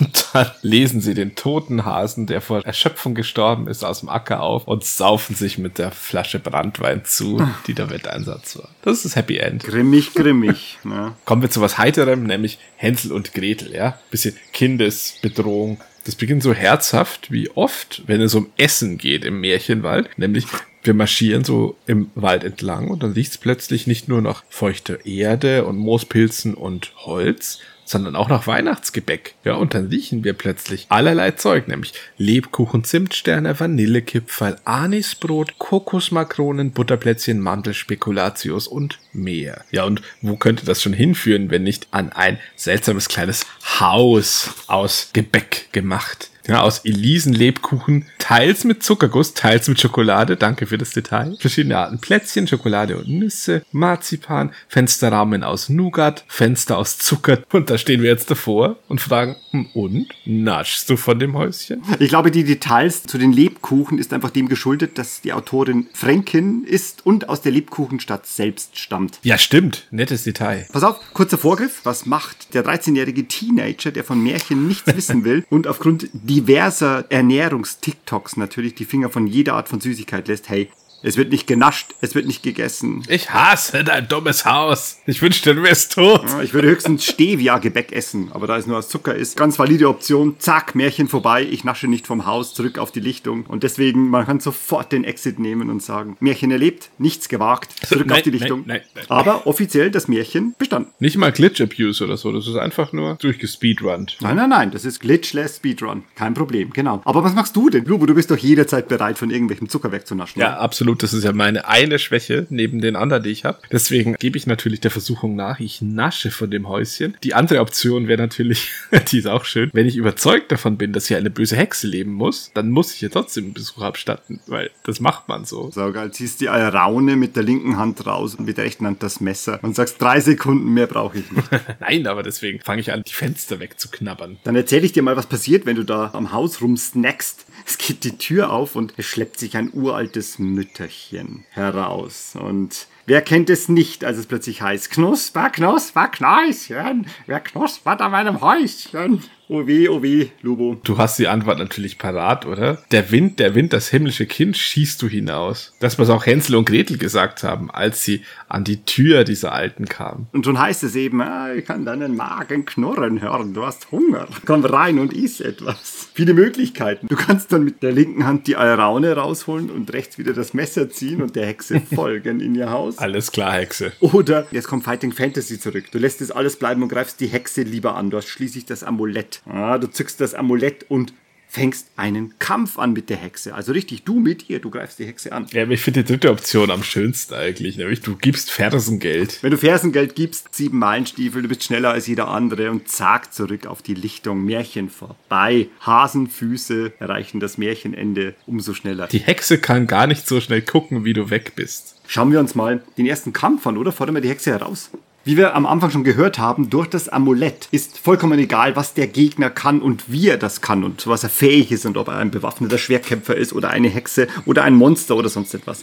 Wichtig ist, du wirst damit genauso stark wie dein Gegner sein. Jetzt wird ein Schlachtplan ausgeheckt, sagt uns das Buch. Und zwar, es ist wahrscheinlich ungefährlicher, wenn sie uns den Rücken zukehrt, dass wir sie dann angreifen. Ja, finster, finster, ja wirklich. Ne? Die Hexe sagt, komm, komm, komm, ne? ab ins Haus und wir durchschreiten das Portal von ihrem Lebkuchenhaus und dann sehen wir, oh, Meister der Illusionen, du schreckliche Hexe. Denn äh, was uns anlocken sollte, war die Aussicht auf Naschereien und Süßwerk, aber in Wirklichkeit ist es ein Palast. Was jetzt auch nicht so schlecht ist, finde ich. Nein, das ist völlig in Ordnung. Ich bekomme sofort das Gefühl von der TARDIS, weil das Haus innen viel größer ist als außen. Und dann passiert es, dann kommt nämlich die Barbarian Rage über uns. Die Wut kocht in uns hoch. Ah, weil da drin auch gekocht wird und zwar Kinder. Genau. Arme Kinder werden mit Lebkuchen angelockt, dann werden sie gemästet und dann werden sie aufgefressen. Und dann lebt sie auch noch in einem solchen Luxus, das ist der Dreistigkeit genug. Wahrscheinlich Steuerlücken oder so nützt sie aus. So, das Amulett wird gepackt und dann wird gekämpft. Lubo, Initiative. Plötzlich, es zoomt dann so rein und da kommt so ein Wirbel und ihr steht euch gegenüber in so abwartenden Posen und kämpft. Aber du kannst ja jetzt immer noch sagen, hey, Hexe, ich habe noch was, was mir hilft gegen dich, du Arsch. Denn jetzt bist du nochmal abgefragt. Hast du vielleicht etwas, was dir im Kampf gegen eine böse Hexe helfen kann, zufällig? Eine Wurzel vielleicht, die dir ein Igel gegeben hat? Und dann gibt es noch einen extra Abschnitt dafür. Das ist schon fast zu easy, finde ich, oder? Weil das ist ja ein Instant-Kill. Die Alraunenwurzel, die wir bekommen haben, die lässt sie ein paar Sekunden zu Stein erstarren. Und hey, was macht unser literarisches alter Ego. Na, was machen wir, als die Hexe paralysiert ist? Ne? Paralü, Paralein. Was macht man da mit einer Hexe? Man nutzt die Sekunden und wir schieben die Hexe an den kochenden Kessel, heben fest an aus der Hüfte, nicht aus dem Kreuz und lassen sie in die kochende Suppe plumpsen. Und das ist so finster. In dem Moment, wo sie aus ihrer Paralyse erwacht, merkt sie, dass sie in kochender Suppe ist. So habe ich mit meinem DSA 3 Magier schon mehrfach Gegner getötet. dauernd, du tötest dauernd Leute mit dem Paralyzauber. Ja, finster, oder? Also weit weg vom kanonischen Ende, aber die kocht jetzt zu Tode in ihrem eigenen Kessel. Mein, der Märchenwald ist um einiges sicherer geworden, dadurch, dass wir die Hexe getötet haben. Aber auf einmal, hey, wie in Mordor, nachdem Sauron geschlagen ist, bricht all sein Wirken und sein Werk zusammen. So ist es auch hier. Als die Hexe fällt, fällt auch ihre ganze Illusion. Alles bricht in sich zusammen, aller Prunk und aller Tant. Das zerbröselt alles und vergeht in sich und es bleibt ein verfallenes altes Hexenhaus. Alles nur Illusion oder erschaffen durch die Kräfte der Hexe. Jetzt ist alles weg. Ja, nur das Lebkuchenhaus ist noch da, denn das ist real. Das wurde gebaut, um Kinder anzulocken. Yes! Wir haben immer noch die Süßigkeiten. Das ist großartig. Ja, dann nehmen wir uns ein paar Lebkuchen mit, oder? Mindestens zehn Stück steht da. Toll, genau. Ab mit in den Rucksack. Wir haben jetzt Essen bis sonst wohin. Und da kommt sogar noch mal ein Eichhörnchen und sagt, hey, gut gemacht. Das heißt, wieder Flux 2W6 geworfen, in der Tabelle nachgesehen und wir ermitteln die 9. Als wir auf dem Weg sind, springt plötzlich hinter einem Baum ein Hund hervor. Die die Sonne verdunkelt. Mit großem Kopf und kleinen spitzen Ohren. Du, das ist ein Dobermann, oder? Und der knurrt und fletscht die Zähne und ist echt angriffslustig. Aber zum Glück sehen wir einen Tennisball, der genau neben unserem Fuß liegt. Hm, was für ein Zufall. Und dann ziehen wir genau den richtigen Schluss. Vielleicht können wir den Hund damit ablenken. Was machen wir dann? Bällchen werfen, sagen, hol und dann fetzt er auch schon davon, bringt ihn zurück und will weiterspielen. Ja, das war's eigentlich. Dann wird ihm gepfiffen, dem Hund. Der haut ab, dahin, wo er gerufen wird oder hergepfiffen wird. Und wir können einen Tennisball in unseren Rucksack tun. Mit Dobermann-Sabber verziert. Das ist sicherlich der Hund des Jägers. Ich glaube, dem werden wir nochmal begegnen. Jetzt aber ist er Gott sei Dank weg, weil so Dobermänner kann ich gar nicht gebrauchen. Und wir haben einen Tennisball. Sehr gut. Hurra! Ja, hurra, sagst du, genau. Wir haben einen Tennisball. Wir werden sicherlich noch einmal ein Tennismatch spielen müssen. Ja, und das war's aber auch schon. Und dann geht's zurück zu Frau Holles Lichtung. Für dich. Für mich noch nicht, denn ich bin noch immer im Haus der bösen Hexe oder stehe davor. Weil ich habe andere Entscheidungen zu treffen. Genau. Was hast du gemacht? Ich habe gefressen, als gäbe es keinen Morgen. Ich habe die Lebkuchen genommen und gesagt, du Hexe, diesen Fensterrahmen, den werde ich jetzt verspeisen. Und das habe ich gemacht, als wüsste ich nicht, wer das ist, ja. Aber mir war es egal. Ja, und auch zu mir ist die Hexe gekommen mit Knusper, Knusper, Knäuschen und ich habe ihr die richtige Antwort gegeben und dann bin ich mit hineingegangen, denn wer weiß, vielleicht gibt's da noch mehr, wo diese schönen Lebkuchen herkamen. Danke, ich habe tatsächlich Hunger, antworte ich der Hexe. Ganz schön mutig, kommentiert das, das Buch. Auch auf diesem Pfad ist es nicht anders. Im Hexenhaus erwartet dich der ganze Prunk ihres wirklichen Zuhauses, das von außen einfach nur durch Süßigkeiten Kinder anlocken soll und wirst durch all diesen Tant geleitet und es wird dir geheißen, Mund zu, das Essen ist noch nicht fertig und dann stehst du staunend herum. Während sie das Essen zubereitet, schaust du und findest allerhand Zeug und dann fällt dein Blick auf etwas, was klirrt an deiner Schulter, als du nicht aufgepasst hast, denn da ist ein Schlüsselbund, ein großer. Hm. Ja, riesige Schlüssel mit Edelsteinen verziert und ohne nachzudenken stecke ich den sofort ein, denn ich weiß natürlich, das wird mir noch nützlich sein. Ja, aber du hast es schon angesprochen, das ist ja ein Palast. Das hat ja nichts mehr mit einem Hexenhäuschen zu tun oder einem Pfefferkuchenhaus. Hier ist alles voll mit Statuen, schönen Möbel, Kunstwerken, Kessel, Glasflaschen, Ketten bunter Glasperlen, Blumensträußer, Kräutern. Das ist auch eine Eigenheit, die ich sehr schätze, eine sprachliche an dem Buch. Diese Auflistung, die ewige Auflistung von Dingen, die man findet. Hier jetzt, was die Einrichtung angeht, andernorts, was Speisen zum Beispiel angeht. Da werden oft einfach ewig lang Dinge aneinandergereiht, die man sieht oder findet oder isst. Und das finde ich sehr schön. Was steht da noch? Da steht ein riesiges, ausgestopftes Krokodil, wie bei Hook. Genau, seine Nemesis ne, ist hier. Vielleicht eine Referenz auf Peter Pan, kann ja sein. Aber dann kräht die Hexe schon, Essen ist fertig, liebes Kind. Und da denke ich, jemand, der so nett Essen ist fertig sagt, dem muss man ja vertrauen. Und dann gehe ich hin und setze mich an die Tafel und dann serviert sie mir einen Braten mit Klößen und Salat. Das ist ganz, ganz dürftig von der Aufzählung, ganz untypisch für dieses Werk, dass es nur ein Gericht ist. Normalerweise würde jetzt hier wieder eine Aufzählung aller Köstlichkeiten kommen. Als nächstes, also das ist alles Erzähltext, ohne Entscheidung dazwischen. Da kommt jetzt genüsslich isst du? So einen leckeren Braten hast du schon lange nicht mehr gegessen. Aber Vorsicht, sagst du dir, das ist wahrscheinlich die Hexe aus Hänsel und Gretel. Also die Hexe, die Kinder mästet und am Ende auffrisst. Lubo, Moment. Was isst du gerade da? Hey, ich wollte gerade fragen, was dachtest du, was uns hier serviert wird? Wir treffen nämlich Hänsel und Gretel, Spoiler, nicht im Laufe dieses Abenteuers. Ach du Scheiße, du isst gerade Hänsel. Hänsels Arsch. Wahnsinn. Dann geht sowohl das Gespräch mit dem Bösewicht in dieser Geschichte weiter und es wird gegackert und gekrächzt und die Hexe offenbart immer mehr, was für eine üble Person sie ist, während du ne, so Konversation machst, na, hast du öfter Besuch? Ja, sind sie öfter hier? Bist du immer so gastfreundlich? Kann ich noch ein Glas Wein haben? Kann ich noch etwas Braten essen? Ja, Glas Wein haben, da sprichst du was an. Das kehrt das Buch nämlich extra noch heraus und sagt, Wein? Die Hexe gibt den Kindern Wein zu trinken. Sie macht dich auch noch besoffen? Das geht gar nicht.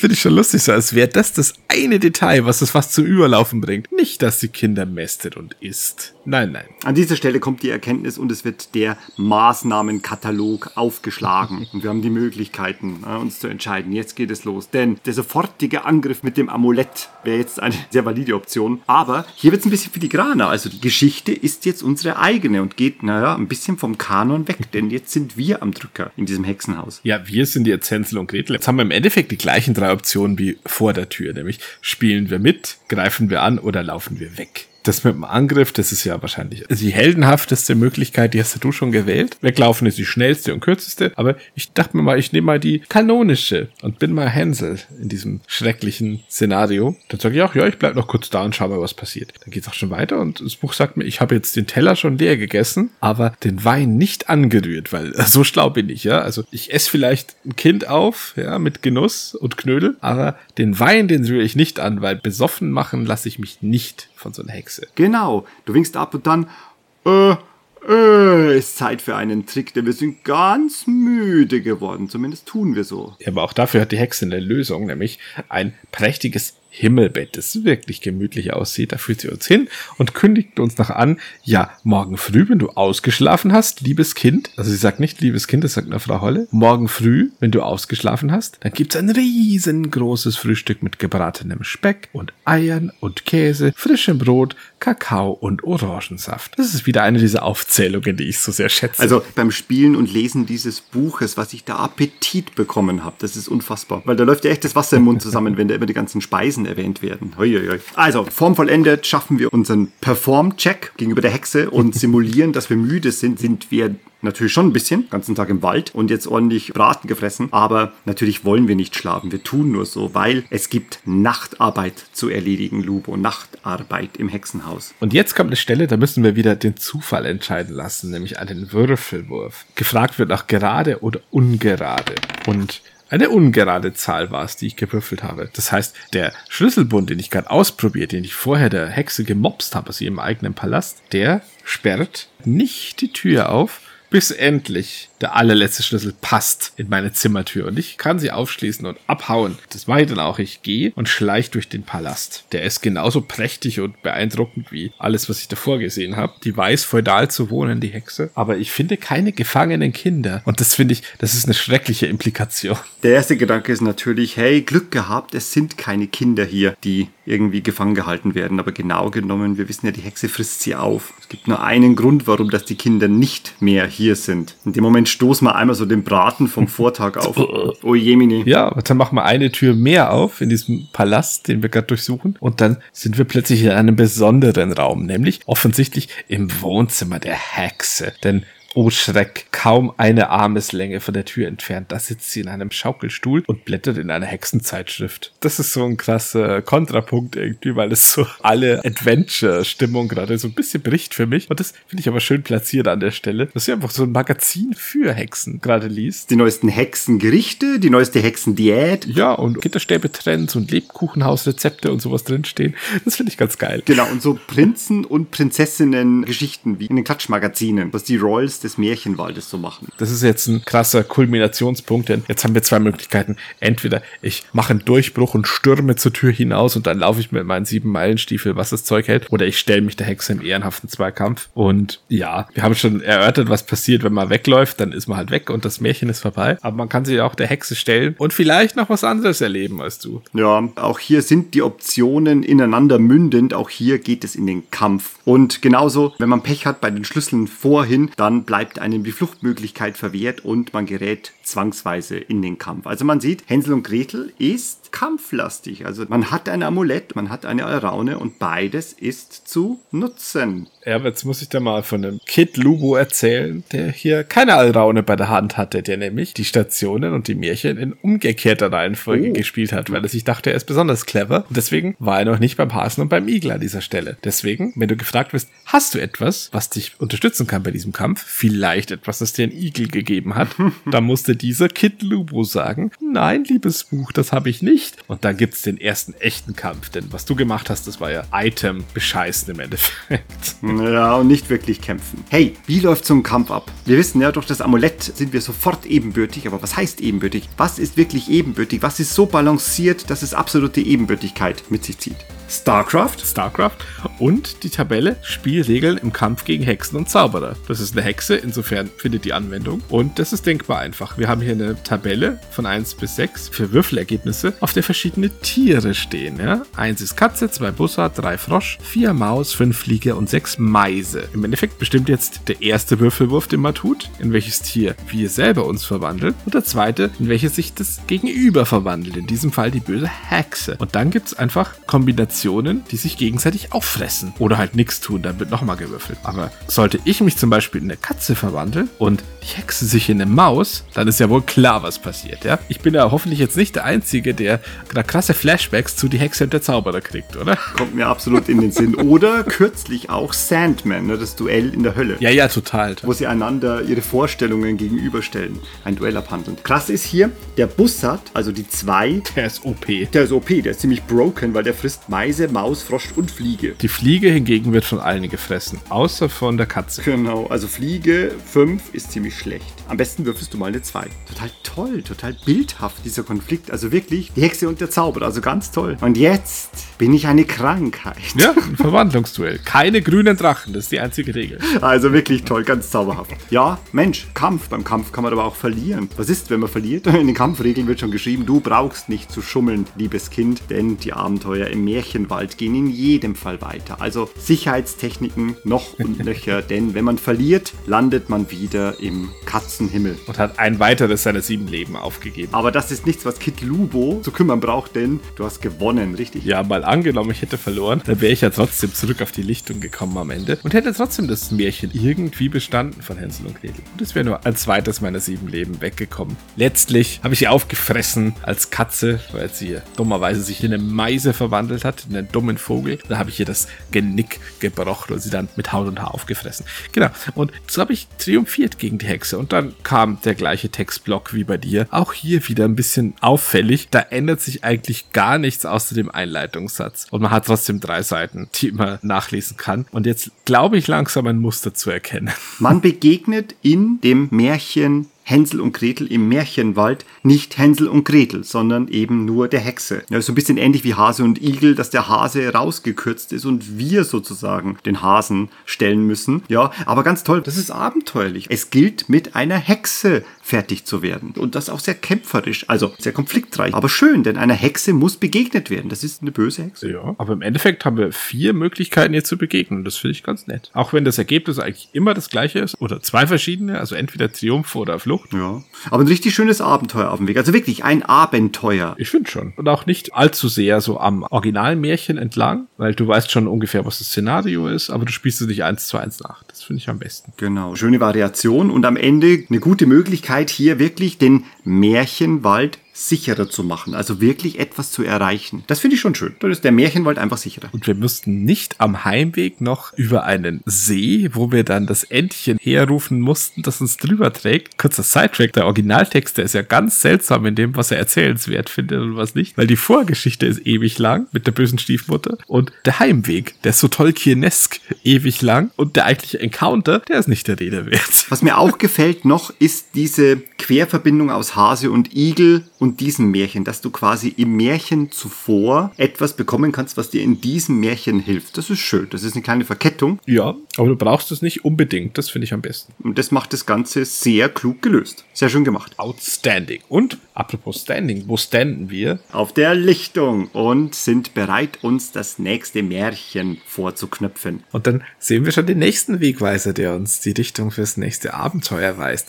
Wellen, warst du schon mal in Bremen? Ich selbst war noch nie in Bremen, aber das Märchen der Bremer Stadtmusikanten ist eigentlich auch noch ein Märchen, das mir ziemlich gut gefällt. Ich glaube, das liegt an diesen vier Tiercharakteren, die da vorkommen. Also was da passiert, ja. das ist gar nicht mal so spannend. Diese vier Tiere, die finde ich sehr sympathisch. Ja, Bremen oder Tod. Das ist jetzt auch unser hm. Motto, denn wir folgen dem Wegweiser zu Abschnitt 82 und beginnen das Märchen der Bremer Stadtmusikanten. Und es beginnt, ja, wie die meisten anderen auch, wir laufen da fröhlich den Pfad entlang, summen ein Liedchen vor uns hin. Dann passiert aber auch schon was, ja. In Zeile drei da kommt ein Encounter. Und das ist die schlimmste Art von Encounter. Du kennst es im Rollenspiel. Es springen aus dem Wald vier Männer, schubsen dich zu Boden, nehmen deinen Rucksack und klauen alles, was du hast. Ohne Interaktionsmöglichkeit. Bis auf deine Klamotten und das Amulett um deinen Hals. Viele Dinge gehen mir da durch den Kopf. Erstens ist der Vertrag der Unbeschadetheit soeben verletzt worden, denn das ist überhaupt nicht behaglich und ich konnte auch nicht weglaufen, also urplötzlich ist es nicht der Märchenwald, sondern ist es Märchengewalt. Ja, es ist der grimme Märchenwald, nicht Grimms Märchenwald.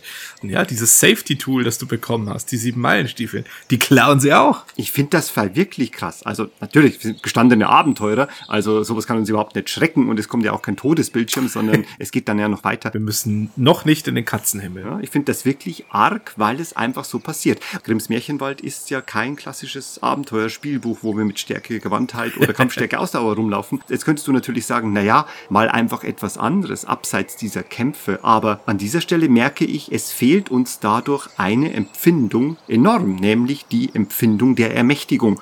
Denn das wäre jetzt ganz klassisch ein Werteblock gewesen. Räuber, gegen die wir kämpfen würden. Und hätten wir sie besiegt, hätten sie uns nicht bestehlen können. Und das wäre Triumph gewesen. Und wären wir unterlegen gewesen, wäre die Geschichte anders weitergegangen. Hier kein Kampf, keine Werte, einfach nur übergestülpt und aus die Maus alles weg. Ja, aber seien wir mal froh, dass sich die Räuber damit bescheiden, dass sie sich drüber beschweren, dass sie keine große Beute machen, obwohl sie all unser Gold, unser Proviant und halt auch die sieben Meilenstiefel mitnehmen. Aber dann verdrücken die sich schon wieder, hauen ab in den Wald und wir sind wieder allein auf dem Weg. Jetzt sind wir auch noch allein. Ja, und das hilft ja nichts. Wir haben nur noch die Kleidung am Körper und das Amulett um den Hals. Also du dein schönes, cooles Stormtrooper-Outfit und ich meine schmutzige, zerrissene Kleidung. Ja, mm. Das ist ja immer noch so. Was hilft's? Wir setzen den Weg fort, aber ohne ein Liedchen zu summen diesmal und schlurfen weiter. Und jetzt beginnt diese Begegnungsperlenschnur mit den vier Bremer Stadtmusikanten.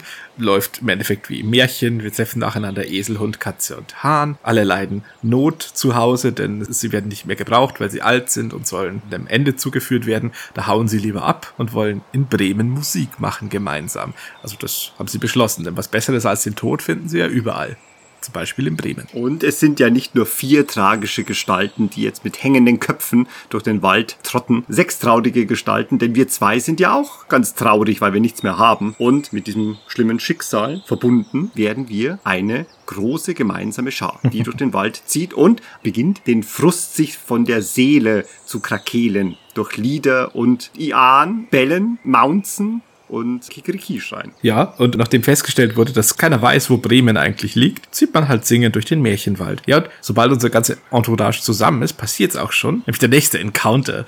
Wir stehen plötzlich, wie aus dem Boden gewachsen, vor einem großen, prächtigen Haus. Und es wird ausdrücklich beschrieben, was für ein schönes, prächtiges Haus das ist. Der Esel schreit, ui, und alle wundern sich, wer wohl wohnen mag. Aber wir haben schon so eine Ahnung. Nämlich die Räuber, die uns überfallen haben. Die hausen hier. Aufgrund dieser Information oder dieser Mutmaßung können wir jetzt eine Entscheidung treffen.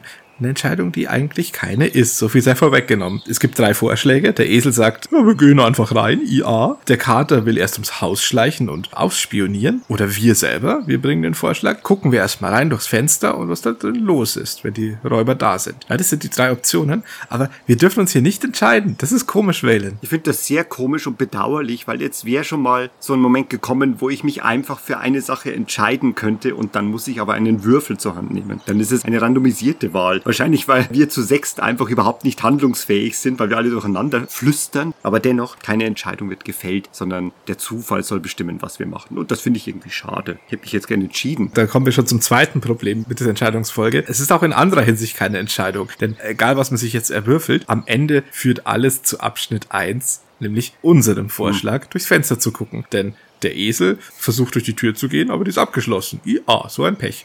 Und der Kater, der erstmal ins Haus schleichen will, der kommt zurück und meldet enttäuscht, ach, keine Mäuse. Deswegen war dieser Spähgang auch nicht so erfolgreich. Da bleibt dann nur noch eins nach Adam Riese, nämlich Abschnitt eins. Genau, und das ist unser Vorschlag, das Gucken durchs Fenster. Natürlich sind wir Höllenhaus-Veteranen. Wir gehen natürlich erstmal um ein Haus rum, äugen da ins Fenster rein und gucken, welche vermummten Gestalten sich da in der Küche aufhalten. Und auch hier kehren wir wieder zurück auf den Pfad des Märchens, wie wir es kennen. Es bildet sich die weithin berühmte Pyramide aus Esel, Hund, Katze und Hahn. In einem dramatischen Anstieg der Ereignisse wird der Turm immer höher und der wird natürlich dementsprechend wackelig und alsdann kracht der ganze Trupp durch das Fenster hinein ins Haus mit Geklirr und alle kreischen und es ist ein lautes Gepolter, als ob das Ende der Welt gekommen wäre. Zumindest denken das die Räuber, die in diesem Haus sind. Ich finde es sehr schön, wie das geschrieben ist, denn das ist eine sehr slapstickhafte Szene. Das hat schon seinen Grund, dass diese Tierpyramide so ins Wanken kommt, nämlich alle sind ein bisschen blöde gerade. Der Esel, der ist störrisch und will sich nicht dahin stellen, wo er hin soll. Der Hund kann sich nicht so gut auf dem Esel halten und außerdem ist er kurzsichtig und sieht nicht so besonders gut. Deswegen muss die Katze rauf, aber der gefällt's da oben dann so gut, dass sie sich lieber einrollt und die Pfoten leckt. Und als der Hahn hochflattern will, da ist dann schon alles zu spät, denn er knallt einfach gegen den Hintern vom Esel, denn er kann ja nicht fliegen. Und er schreit verwirrt Kikeriki und dann kommt dieser Tierturm ins Wanken und schmettert durchs Fenster mit uns obendrauf. Also wirklich eine schlagkräftige Truppe, die wir hier abbilden, aus lauter Taugenichtsen. Das ist auch so schön an dieser Geschichte, weil wir sind ja alle irgendwie Loser. Aber zusammen erreichen wir etwas und äh, letztendlich das Reinkrachen, das ist natürlich ein furchtbarer Tumult und es wird ganz schnell in einem Satz auch beschrieben, dass dort die Räuberbande ist, die Hilfe schreit. Also die Räuberbande schreit Hilfe und flüchtet zur Tür hinaus. Weg sind sie. Fertig. Und das war's dann. sie rennen weg. Ganz einfach. Da sind wir ja sehr nahe beim Hausmärchen von der Vorlage, denn die Räuberbande hält uns ja für Gespenster und flieht. Auch hier nochmal kurz eine sehr schön geschriebene Passage, nämlich Kikeriki, schreit der Hahn beim Sturz durchs Fenster. Miau, jammert der Kater beim Sturz durchs Fenster. Wow, heult der Hund beim Sturz durchs Fenster. Ia, schreit der Esel unter dem Fenster. Du aber bist still, du liegst neben dem Esel auf dem Boden und hältst dir bei all dem Lärm die Ohren zu. Das ist wieder so ein bisschen diese Schreibe, die mir sehr Spaß macht zu lesen einfach, weil es so ein bisschen weggeht von diesem, was man so erwarten würde, aber so schön einfach mit dieser Szene spielt, wie sie halt entsteht. So ein alter Ego, das da einfach von diesem Lärm, den diese Stadtmusikanten verrichten, so ein bisschen genervt ist und sich die Ohren zuhält, das fühle ich schon. Und es macht alles gar nicht mal zu einer Parodie, weil es bleibt ja trotzdem dasselbe wie im Märchen, aber es gibt dem Ganzen so ein bisschen was Kauziges. Also es macht die Charaktere nochmal netter, irgendwie toller, nachvollziehbarer. Das ist eine schöne Pastiche, sagt der Literaturwissenschaftler. Sehr gut, und den brauche ich hier am laufenden Band. Panache haben wir ja bewiesen gerade, denn wir haben ein Räuberhauptquartier eingenommen. Ja? Wir haben die Räuber vertrieben, jetzt gehört's uns. Absolut. Uns sechs Helden des Märchenwalds. Wir machen es uns erstmal jetzt bequem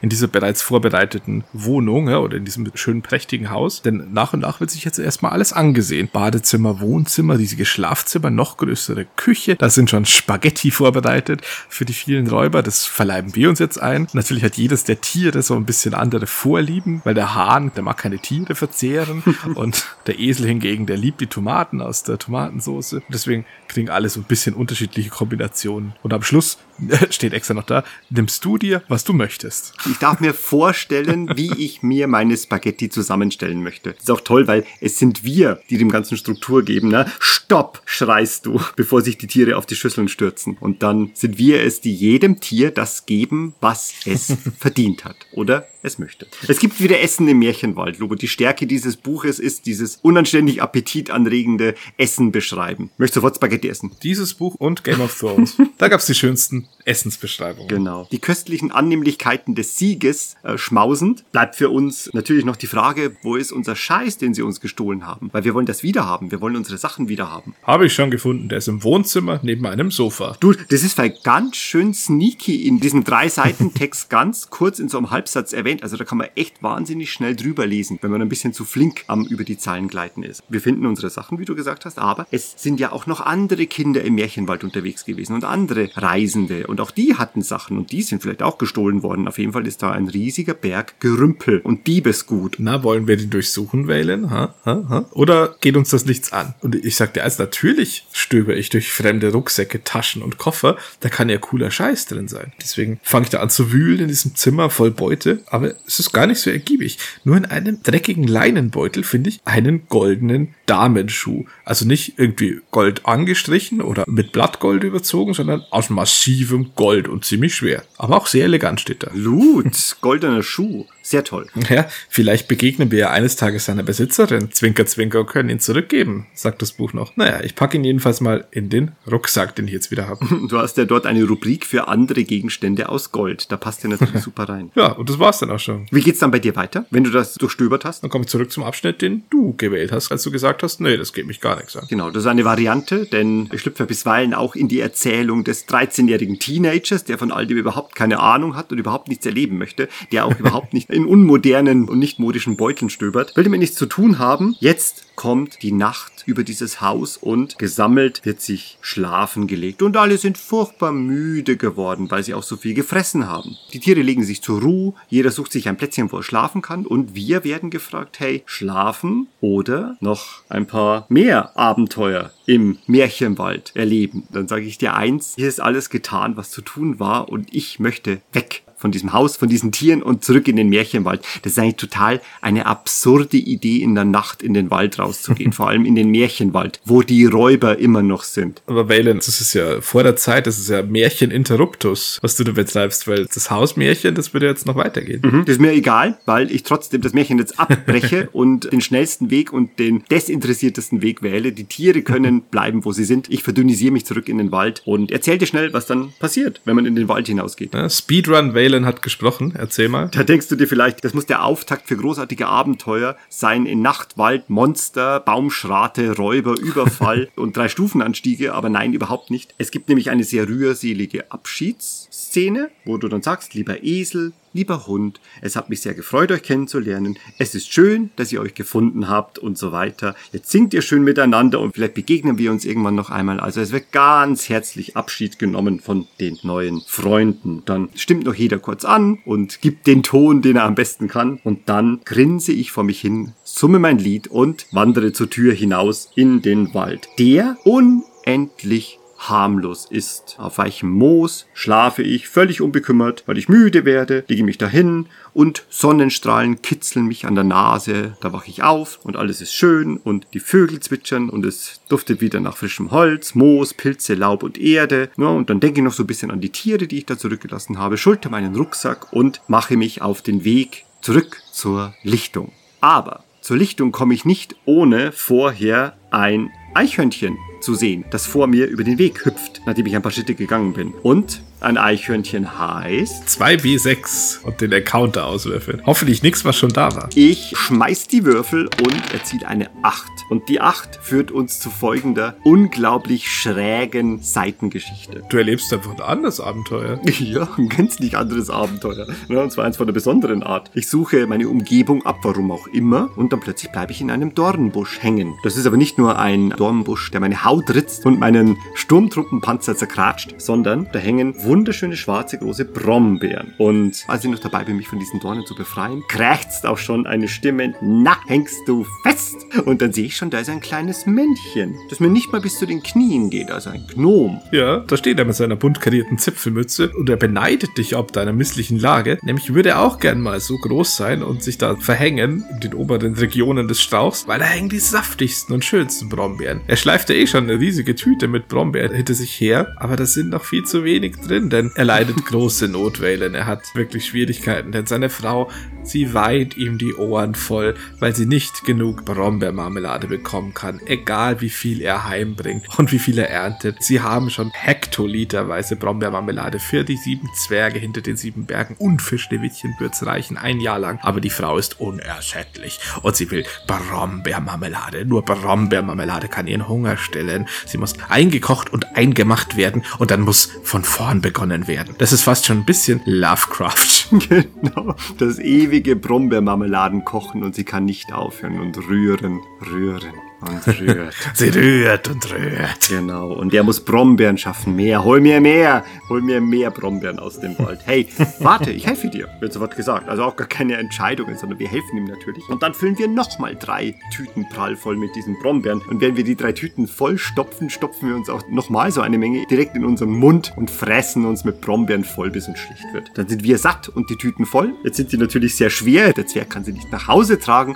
Also helfen wir ihm natürlich auch die Brombeertüten Tüten nach Hause zu tragen, damit er keinen Ärger bekommt. Ja, und kommen an am Wurzelhaus der Familie Zwerg. Da steht sie schon, die Frau Zwerg, die eine kunterbunte Zipfelmütze über langem schneeweißem Haar trägt. Und mit großen Augen bewundert sie die Beute. Ja, ja, und dann tadelt sie ihn auch und zeigt das ganze Ausmaß dieser toxischen Beziehung. Jetzt hat er die vielen Brombeeren heimgebracht und jetzt schimpft sie ihn schon wieder aus. Ja, wer soll denn die ganzen Beeren jetzt verkochen? Und wo soll die ganze Marmelade gelagert werden? Was ist mit dir los, Mann, eigentlich? Hätte ich doch den anderen Nachbarzwerg geheiratet, dann hätte ich diese ganzen Probleme jetzt nicht. Ja, ja, ich arme, unterjochte Frau. Herr Zwerg gibt natürlich ordentlich zurück und ein übles Wortgefecht entbrennt zwischen den beiden. Aber das Ganze wird unterbrochen, völlig ohne Auflösung, denn Frau Zwerg sieht uns, wie wir da stehen, und kann nicht weiter existieren und weiter reden mit ihrem Mann, ehe wir nicht ein riesiges Glas Brombeermarmelade überreicht bekommen haben und dazu einen Leib Brot, denn das ist dir wichtig, dass wir das bekommen. Und das stecken wir ein. Essen, Lubo, schon wieder essen. Großartig. Hey, und dann nichts wie weg. Ich, junges Kind, möchte da nicht weiter zusehen und möchte sofort raus hier aus dieser Seitenepisode und ziehe von dannen zurück zur Lichtung. Da bin ich nun. Das Märchen der Bremer Stadtmusikanten ist besiegt von mir, aber von dir noch nicht. Das bringe ich nicht übers Herz, meine neu gefundenen Freunde und Räuber-Kampfkameraden hier so zurückzulassen. Und deswegen lege ich mich bei denen noch zur Ruhe. Was auch irgendwie mutig ist, weil es kann ja jederzeit sein, dass die einfach zur Retribution ansetzen und einfach sagen, das Haus, das holen wir uns wieder. Hey, diese Nacht ist vielleicht kein bisschen Ruhe in Sicht für euch. Ja, im Business nennen wir das Foreshadowing, aber ihr kennt wahrscheinlich eh alle das Märchen. Mhm. Naja, aber jetzt geht's erstmal zu klären. Esel, du und ich, wir haben noch keinen Schlafplatz. Wo schlafen wir denn? Und der Esel, der schlägt vor natürlich, oh, ja, gibt es hier einen Stall? Und dann ist es der Hund, der ihn darauf hinweisen muss, ach Esel, das Haus gehört uns doch jetzt. Du musst nicht im Stall schlafen. Dann beginnt der Esel zu leuchten und ein gruseliges Lächeln setzt sich auf sein Gesicht. Ein Esel soll nicht lächeln. Mit ihren gewaltigen, schaufelartigen Zähnen. Denn er freut sich ja, als er das große Schlafzimmer entdeckt und da über zehn Betten stehen, wohl die Räuber genächtigt haben. Dann sieht er sich mit großen Augen um und sagt so zaghaft, äh, meinst du, kann ich so ein Bett? Und wir sagen dann so, aber natürlich, Esel, das Haus gehört heute Nacht uns. Dann sucht er sich ein Bett aus, ist dann erstaunlich wählerisch und prüft so mit dem Vorderhuf eine Matratze. Nein, nein, die ist nix. Und dann die nächste. Naja. Und dann irgendwann findet er eine und lässt sich drauf fallen wie so ein Esel und rollt sich da ein. Dann fragen wir noch so, äh, ist es denn bequem, Esel? Und er sagt, ja, bequem wie im Eselhimmel. Und ich bin jetzt schon so ganz schön in love mit diesem Esel. Ja. Das glaube ich auch, dass ihr beide euch gut verstehen werdet. Ja, und zwar so sehr, dass ich mich dann auch entscheide, mich beim Esel im Schlafzimmer einzuquartieren, in einem anderen Bett. Die andere Möglichkeit wäre gewesen, beim Hund im Wohnzimmer auf einer Couch zu schlafen. Aber schauen wir uns das vielleicht nachher noch an. Für mich ist es ganz klar, ich muss bei meinem neuen Buddy, dem so leicht zu erfreuenden Esel nächtigen. Ja, und so lege ich mich dann ebenfalls zur Ruhe in einem jetzt leeren Bett und finde dann auch was, nämlich unter dem Kopfkissen eine Taschenlampe. Ganz unerwarteter Gegenstand im Märchenwald, ja. Also in keinem Märchen Mädchen läuft jemand mit einer Taschenlampe rum. Ein modernes Gerät, ne? eine Fundsache. Da war wohl schon ein liebes Kind. Ja, genau, ein anderes Kind, das durch den Märchenwald gestromert ist. Aber bevor ich da zu sehr drüber nachdenken oder das Ding in meinen Rucksack stecken kann, lege ich es schon unter das Kopfkissen zurück. Naja, vielleicht brauche ich das nochmal. Und als ich dann einschlafe, erwache ich sofort wieder, jedenfalls gefühlt, denn der Esel schreit, ja, ah, schmerzvoll. Und im Schein meiner Taschenlampe, die ich sofort zücke, ich weiß ja jetzt, wo eine ist, sehe ich an der Tür einen Räuber stehen. Ja, und er ist geblendet und geschockt durch das schreckliche Geräusch, das der Esel macht. Er schreit schon wieder Hilfe und flüchtet. Durch das Geschrei des Esels und durch die 60 Watt LED-Lampe, die du ihm ins Gesicht hältst. Also was kennt der normalerweise nicht? Der kennt nur Petroleumlampen und Fackeln, aber nicht so ein Halogenleuchter, den du auf ihn richtest. Ja, und währenddessen bricht auch im ganzen restlichen Haus die Hölle los. Der Kater nebenan faucht fürchterlich, der Hund im Wohnzimmer bellt aus Leibeskräften und der Hahn im Bad, der hat sich übrigens im Waschbecken niedergelassen. Der Esel hat noch so gefragt, wie ist der denn da reingekommen? Aber auch der kräht jetzt so laut er kann und es ist wieder ein Höllenlärm, der dazu führt, dass die Räuber, die, wie du schon sagtest, zurückgekommen sind, um sich ihr Hauptquartier zurückzuholen, wieder schreiend davonlaufen. Die hauen die Haustür hinter sich zu, es knallt und dann ist es wieder still. Nur der Esel jammert, weil ihm wer auf den Schwanz getreten ist. Der Esel ist sowieso die Bedenkenkiste in Person, weil der sich allerhand Fragen dann irgendwie stellt. Erstmal begreift er gar nicht so richtig, dass da Räuber da waren und ist so, äh, äh, wer war da? Wer könnte mir auf den Schwanz treten? So ein Goofy-Esel, so, oh, was ist passiert? Und dann so, ah, die Räuber, und wenn sie zurückkommen, aber ich lieg doch in ihrem Bett, das finden die sicherlich nicht toll. Oh nein, oh nein, oh nein, oh nein. Na, und regt sich furchtbar auf und ist sehr besorgt, dass er bei irgendwem Anstoß erregen könnte. Also so ein liebes Geschöpf, echt. Er ist auch mit Argumenten zu überzeugen. Denn erst sagt er noch, oh, jemand ist auf meinen Schwanz getreten, weil er aus dem Bett gehangen ist. Ich werde nie wieder in einem Bett schlafen. IA. Das können wir messerscharf entkräften, indem wir sagen, aber Esel, er hätte dir ja auch auf den Schwanz treten können, wenn du auf dem Boden gelegen wärst. Und dann sagt er, oh, und dann ist er weiterhin Bettschläfer. Bleibt zu hoffen. Wird nicht ganz aufgelöst. Aber jedenfalls sind alle zufrieden. Die Räuber sind ein zweites Mal in die Flucht geschlagen.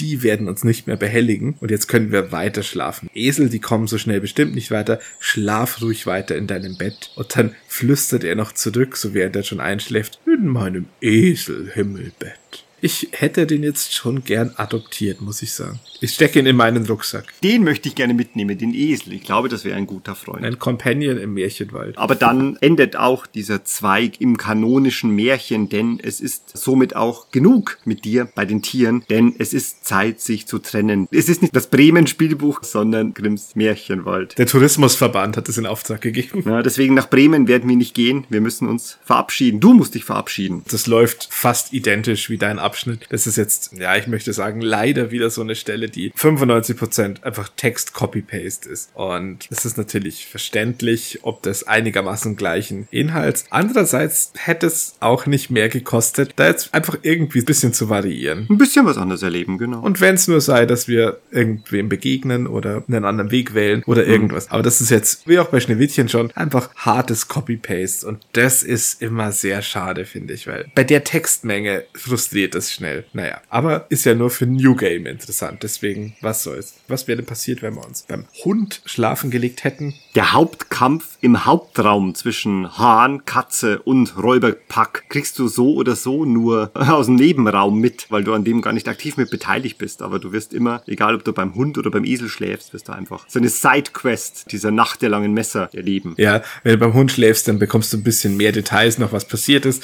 Also in Form von so einem Botenbericht. Also die Räuber werden verscheucht durch den Höllenlärm. Aber anscheinend wurde es auch ein bisschen handfester, nämlich erzählt der Kater, dass er einem die Augen ausgekratzt hat und dem anderen ins Ohr gebissen und der Hahn hat einem die Hand zerpickt. Eieiei, das wird schon handfest. Da sind da ganz schön Lebenspunkte verloren worden hier seitens der Räuber. Krass. Genau, aber ansonsten läuft's genau gleich und egal auf welche der drei möglichen Arten wir das Märchen beenden, am Ende stehen wir wieder auf einer Lichtung mit einem Wegweiser. Genau. Und so oder so begegnet man eben auch diesem Eichhörnchen und erlebt eine kurze Seitenqueste, nämlich die mit den Brombeeren soll es hier gewesen sein. Das heißt, abseits von erzählerischem, was gibt's für einen besten Outcome? Man kann einen goldenen Schuh mitnehmen. Das ist eigentlich der einzige Unterschied. Ne? Also das ist wirklich nicht unwichtig, denn wenn es auch kein großes Item-Management gibt in Grimms Märchenwald, dennoch an manchen Stellen ist es schon entscheidend, dass du einen bestimmten Gegenstand hast. Also ganz wenig. Es gibt ganz geringe Knotenpunkte. Es wird sich dann herausstellen, dass du ganz oft einfach nur einen Gegenstand brauchst. Aber sagen wir halt so, ein Gegenstand ist dann halt auch der goldene Schuh. Also insofern, dass der Rucksack voll ist bis zum Ende dieses Spielbuchs, ist es von großer Bedeutung, weil du ganz oft als Wetteinsatz das brauchst oder etwas zahlen musst, etwas einsetzen musst. Deswegen sind die Gegenstände schon wichtig. Und es wird auch ein Moment kommen, wo du etwas zahlen musst. Also ist hier den goldenen Schuh abgreifen schon mal gar nicht schlecht. Aber ansonsten ist es viel Geschichte, also kaum Spiel, sondern fast nur Buch mit ganz viel kopierten Inhalten. Und das ist echt bedauerlich, weil man erlebt das Märchen einfach fast so, wie es kanonisch ist. Und das ist fast ein bisschen schade. Für das, was passiert, du wirst beraubt. Also das ist ja eigentlich Auftakt zum Abenteuer. Ja, der Esel reißt raus, finde ich. Es ist schon mehr Leseabenteuer als Spielabenteuer. Wie du schon sagst, es ist total schade, dass da so viel copy-pasted wird, weil sie schreibt ja so schön, die Anja Nadine Meyer. Also da würde ich gerne einfach verschiedene Sachen mehr lesen von ihr, aber es ist leider einfach identisch, das, was man schon kennt. Das ist dann oft schade. Ja, genau. Bedauerlich. Es hätten ein paar verschiedene Abenteuer drin stecken können. Stattdessen sind es einfach nur die Bremer Stadtmusikanten. Weil das, das passiert, das haben wir bereits erlebt. Wir haben bereits Passagen erlebt, wo einfach mal ein bisschen anderes Märchen geschrieben wurde. Und das heißt ja am Anfang,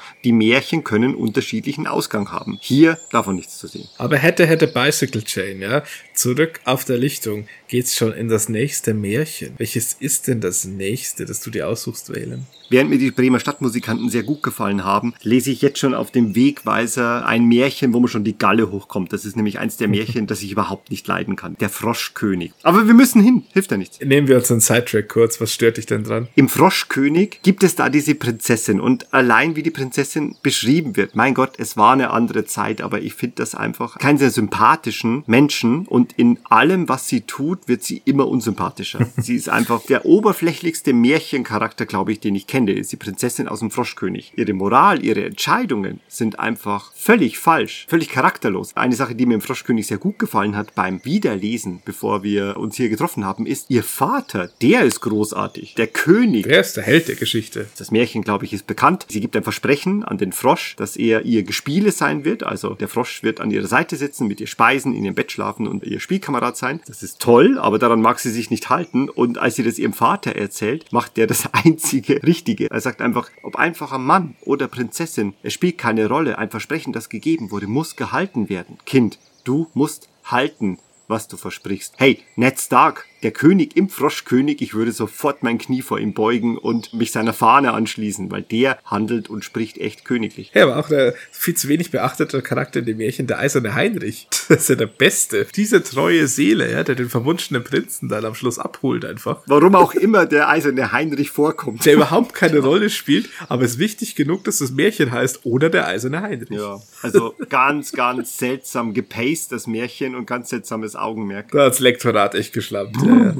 Hey, pass aber auf, wir sind ja hier in einem Spielbuch. Lass uns das Märchen einfach viel cooler erzählen, als es in Wirklichkeit ist. Weil in Wirklichkeit ist es ja scheiße. Jetzt erleben wir es einfach so richtig geil. Hast Lust? Jetzt zeigen wir der Prinzessin mal, wo der Hammer hängt. Ja. Willkommen im Jahr 2023, Prinzessin. Los geht's. So motiviert, ja, mit der besten aller Absichten, gehen wir auch wieder den Waldweg entlang. Ja, jetzt passiert was schön Mystisches, Sense of Wonder, Anregendes. Wir stehen vom Torbogen einer Burgruine. Ich liebe ja Ruinen, so als Szenenstücke, die immer so ein bisschen andeuten, was mal war und was verloren wurde. Das ist so eine richtig schöne, klassische Ruine, nämlich alles ist so mit Moos und wilden Kräutern überwuchert. Die Schwelle dieses Torbogens, die lockt und da gehen wir natürlich durch und dann passiert auch schon was, ja. Adventure Hook, ein Kribbeln im Bauch, der Kopf dröhnt, uns wird schwindlig und Verlieben wir uns sofort. ist da die Prinzessin, meinst du? Eine Prinzessin ist da, nämlich wir haben uns verwandelt. Und wir blicken nach unten, wir entdecken etwas rosa-weißes, glitzerndes und dann stellen wir entsetzt fest, Entsetzt. dass wir andere Kleidung tragen als die, die uns Frau Holle gegeben hat. Also kein zerschlissenes Gewand bei dir und keine Sturmtruppenrüstung und kein Schottenrock bei mir, sondern wir tragen knielanges rosa-weiß, ein Kleid aus Seide und Spitzen, von oben bis unten mit glitzernden Pailletten bestickt und tragen goldene Schüchen. Zwei, wohlgemerkt, also nicht einen, den anderen tragen wir im Rucksack, zwei goldene Schüchen und auf dem Kopf ein Krönchen. Und so ein schönes Diademchen auf dem Kopf. Ja, ja. Ah, auf dem Köpfchen, genau. Wir haben uns in ein Prinzesschen verwandelt. Und wir werden gefragt, wollen wir hier schnellstmöglich raus und verschwinden oder siegt unsere Abenteuerlust und wir erkunden die Ruinen. Auch als Prinzessin, wenn's sein muss. Ja, das zeigt, wir sind nicht so glücklich mit der Transformation. Aber der Text ist offen genug formuliert, dass er das immer noch hält, dass du sein kannst, wer du willst als Leser. Natürlich, du bist das liebe Kind, aber du kannst ein Mädchenkind, ein Jungenkind oder was dazwischen sein. Auf jeden Fall bist du jetzt eine Prinzessin. Dennoch eine leichte Konnotation. Offensichtlich ist eine Prinzessin für Abenteuer nicht wirklich gut aufgestellt. Das wird uns schon so ein bisschen unter die Nase geschoben. Oder wir sind Feinde der Monarchie oder sowas. Auf jeden jeden Fall mögen wir das nicht, der Prinzessin zu sein jetzt. Genau. So, pass auf, ich sag dir ganz schnell, wie es im Speedrun ausschaut. Dieses Abenteuer ist schnell gelöst, ja. Man muss gar keinen Glitch abusen. Nein, nein, nein, das ist glitchless Speedrun. Wenn man sich entscheidet, einfach hier auszubüchsen und zu sagen, nee, nee, nee, nee, nee, ne, schnell weg hier. Als Prinzessin erkunde ich überhaupt keine Ruinen von irgendeiner alten Zeit. Dann verlässt man die Ruine durch das Tor, durch das man gekommen ist und dann beginnt das Ganze sich wieder rückabzuwickeln und wir verwandeln uns wieder in das, was wir vorher waren. In meinem Fall einen verzogenen Teenager von 13 Jahren, der keine Märchen mag und weg mit uns und es führt uns direkt zurück zur Lichtung von Frau Holles Haus. Technisch gesehen haben wir das Märchen bestanden. Also abgehakt und zurück zur Lichtung. Abschnitt 100. Jetzt kannst du wieder Face Meltor bei der Gilde Lords of Ownage weiterspielen. Genau. Ha, ha, genau. Nimm das, du Märchen. Lubo, ich bin raus, den Rest erzählst du. Quatsch, natürlich. Ist auch Valen mal mitgegangen irgendwann als Prinzessin. Natürlich bin ich das. Prinzessin Valen. Ja, was passiert dann? Neugierig erkundet man die Ruine. Ja? Halbhohe verfallene Mauern aus Stein. Da ja, finden wir natürlich, was wir finden müssen, nämlich einen alten Brunnen. Surprise, ja, ja, den probierst du natürlich aus. Du hast Durst und wir lassen den Eimer runter. Es platscht und als wir ihn hochziehen, ziehen da ist er auch schon, der Frosch, der uns dagegen quakt, küss mich. Und der hält überhaupt nicht hinterm Berg, der haut sie raus, die Spoiler einfach so, ich bin ein verzauberter Prinz. Hey, und das löst eine ungeheuer witzige Metadiskussion zwischen dir und dem Frosch aus. Es ist ja jetzt alles ein bisschen anders, weil du musst natürlich dann gestehen, naja, also genau genommen passt das ganz gut, weil ich bin auch in Wirklichkeit keine Prinzessin. Ich bin in Wirklichkeit das liebe Kind. Und ich sehe nur aus wie eine Prinzessin. Und eigentlich bist du nicht das liebe Kind, sondern bist ein mittelalter Büroangestellter. Ja, aber auf die dritte Metaebene führen wir den Frosch lieber nicht, weil dann würde er völlig aussteigen. Das glaube ich könnte er in seinem kleinen Froschgehirn niemals begreifen, was wirklich ist. Aber er kontert natürlich sehr galant und sagt, naja, ich sehe ja auch nur aus wie ein Frosch. Also genau genommen sind wir beide irgendwie verzaubert. Während wir sagen, ja, ich hoffe, das geht vorbei und ich bleibe nicht Prinzessin, sagt er, ja, ja, ja, ich hoffe, das geht auch vorbei und ich bleibe nicht ewig ein Frosch. Also irgendwie scheinen wir das gleiche Problem zu haben. Hm. Er hat auch gar nicht so Geduld, sich unsere ganze Story anzuhören mit, oh, ich bin ein Märchen bald bei Frau Holle, bla bla bla. Nein, nein, der sagt, ja, ja, ja, das sagtest du schon. Ja, und jetzt,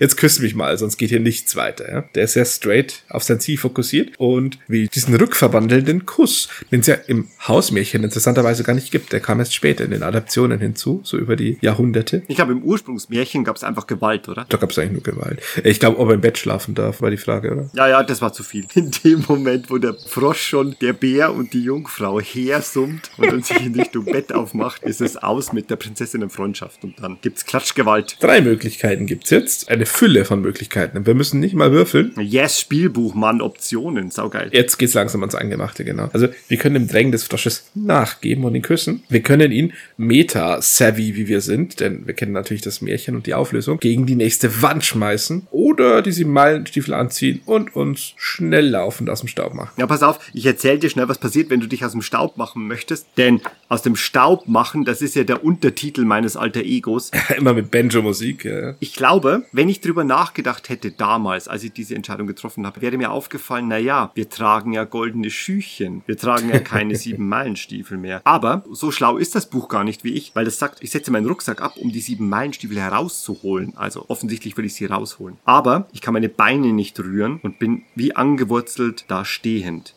Ich kann nur meine Arme bewegen. Fliehen ist nicht drin. Sorry, aber da musst du jetzt durch. Sorry, da musst du jetzt durch. Das finde ich super. Lubo, und ich sag dir erneut, dieser immense Safety Treaty Break, der hier stattfindet. Also es wurde mir hoch und heilig versprochen, dass mir hier nichts passiert und ich immer werde fliehen können. Also ich werde gerade beschissen, weil ich kann nicht fliehen. Ich muss da durch. Und in der Tat ist es so, denn die beiden Optionen sind bekannt. Küssen oder klatschen. Oder ich greife Frau Holles Amulett und hoffe, dass das mir irgendwie hilft. Und kämpfst mit dem Frosch. Genau, ich kämpfe mit ihm Ja, und geil. äh, Active Time, Balken und Angriffe und Magie. Das wäre natürlich ein richtig guter Ausweg jetzt. Das bringt uns jetzt nicht weiter, Valen. Also gut, wir haben eine neue Option. Wir können jetzt einfach den Kampf suchen, aber ich würde jetzt mal ein bisschen diplomatischer vorgehen und den einfach gegen die Wand schmeißen. Ja, mach das mal. Lass mich mal eine Weile überlegen, wie ich da am schnellsten und glitchfrei weiterkomme. Ja, schmeiß das Vieh mal an die Wand. Was passiert dann? Ich täusche natürlich ganz perfide an, dass ich ihn küssen möchte. Er hüpft in meine Hand und ich schmeiß ihn gegen die Wand und pow! Dann ist es schon passiert. Also erst denke ich noch kurz, oh nein, ich habe den armen Frosch zu Tode geworfen wie ein junges Kätzchen. Was hast du erwartet? Nein, nein, unser Märchenwissen trügt uns nicht. Da liegt im Gras vor der Mauer ein schmaler Jüngling. Der rappelt sich auf. Man sieht, er trägt eine altmodische Rüstung, in der er wirklich albern aussieht, denn sie ist überall mit Rüschen bestückt. Aber er sagt ganz artig Danke. Vielen Dank fürs Retten. Ja, ja. Ich reiche ihm die Hand und sag gern geschehen. Ganz höflich alles. Allerdings sagt er dann irgendwie, hm, Du, Prinzessin, denn das sind wir ja in dem Moment. Jetzt müssen wir wohl heiraten. Es hilft nichts. So läuft das in Märchen nun mal. Und das finden wir, egal was jetzt unsere Präferenz oder unsere Orientierung ist, ein bisschen lästig. Denn der ist schon ein wenig übergriffig und bedrängt uns in vielerlei Gestalt. Es ist schon klar, dass das das kanonische Märchen wäre, aber hey, an dieser Stelle sehr cool, weil das ist nicht drin. Dieses Ende, das ist geblockt für uns, weil wir sind ja die Prinzessin und wir werden nicht glücklich bis ans Ende unserer Tage sein, denn wir müssen weiter, das geht nicht, das liebe Kind muss weg. Ja, wir werden nie den eisernen Heinrich treffen. Genau. Du pass auf, auch ich bin da hier mal an diese Stelle gekommen und ich setze mal weise Worte statt grimme Hiebe ein. Das ist ja gar nicht deine Art ansonsten. Ja, aber ich kann auch anders. Ich setze wie im Wüstenplanet die Stimme ein, nämlich Worte. Und das Wort heißt Nein. Genau, ganz wichtig. Nein, sagst du. Ich bin keine Prinzessin und ich will dich nicht heiraten. Und das war's, genau. Keine Debatte. Also das scheint ihm genug zu sein. Es ist ein höflicher Prinz. Ja, es ist ein einsichtsvoller, wenn auch übergriffiger Prinz. Und er drückt mir dann die goldene Kugel in die Hand und nuschelt irgendetwas davon. Ja, ja, weil du mich zurückverwandelt hast und so weiter. Sie ist magisch. Das ist magisch übrigens. Genau, sagt er ganz lapidar, gib mir so einen goldenen Palantir, als ob es nichts wäre. Dann passiert etwas, also mit sowas kann ich überhaupt nicht umgehen, weil dann wirft er sich einfach ins Gras und fängt fürchterlich zu schluchzen an. Er weint grüne Froschzähnen. Nee, also das wird jetzt wieder so ein bisschen troglodytisch irgendwie, also etwas unheimlich und ein bisschen Cthulhuesk. Aber naja, da ist die goldene Kugel, die schnappen wir, packen die in den Rucksack und machen uns aus dem Staub. Und der Rest ist dasselbe wie wenn du gleich einfach gegangen wärst. Es macht dann mal so bumm und du hast wieder deine alte Gestalt. Genau, und zurück auf die Lichtung. Hey, aber da gibt's noch so viele andere Geschichten, die hier passieren können. Alle, die nichts mit dem kanonischen Märchen zu tun haben. Kleines Detail noch. Ihm ist die goldene Kugel runtergefallen, nicht dir, der Prinzessin. Dieser dumme, dumme Prinz. Du sagst es schon, nämlich, du kannst ja auch Gewalt sprechen lassen, nämlich hier an dieser Stelle, statt weiser Worte zu wählen, einfach die Kraft eines Amuletts und damit das magische Duell zu suchen. Kampf, oder? Initiative. Ja, muss wohl. Und wir wissen ja von unserer letzten Begegnung mit der Hexe und auch von Frau Holles Instruktionen, das Amulett gibt uns die gleichen Kräfte wie unserem Gegner. Das heißt, da ist ein Prinz in Rüstung, wahrscheinlich wird das ein Ritterduell. Geilo, Schwerkampf. Du und der Prinz in Rüstung und Schwert stehen sich einander gegenüber und die Zeitbalken unten laden sich auf. Ja, und alle wippen so langsam hin und her, genau. Genau, in eurer Idle Animation. Ja. Und jetzt ist einfach wichtig, welche Attack Patterns wählst du und er. Dann nimmt er die Herausforderung auch an, springt auf den Brunnenrand mit gezogenem Schwert. Wir springen ihm entgegen. Und ich denke mal schon, ja geil, das ist ein ganz schön stilvoll gewähltes Szenario für so ein Schwertfechterduell. Einfach so auf gegenüberliegenden Seiten eines Brunnens sich da zu duellieren. So läuft es ja dann doch nicht. Der Prinz, der nimmt sein Schwert, holt aus und schmeißt es von sich. Ja, und da stellen wir fest, ah, es ist ein Schwertwurfduell, klassische Ritterdisziplin. Ja, und der wirft es ganz schön weit. Seltsamerweise kommt es aber nicht zum Kampf nach den Kampfregeln im Anhang des Buches. Also kein Tier, Schnick, Schnack, Schnuck, das wir hier spielen, sondern wir würfeln einfach. 1, 2, 3 führt uns zu 112, 4, 5, 6 führt uns zu 49. Ja, Valen, das ist ganz klar, denn dieses magische Duell findet nur im Kampf gegen Hexen und Zauberer statt. Das steht ganz klar hinten. Er ist keine Hexe und kein Zauberer. Er ist ein verzauberter Prinz oder ein magischer Frosch, eins von beiden. Na gut, einverstanden. Dann ist es natürlich völlig klar, dass diese Kampfregel nicht gilt. Also 50-50 Chance für Erfolg.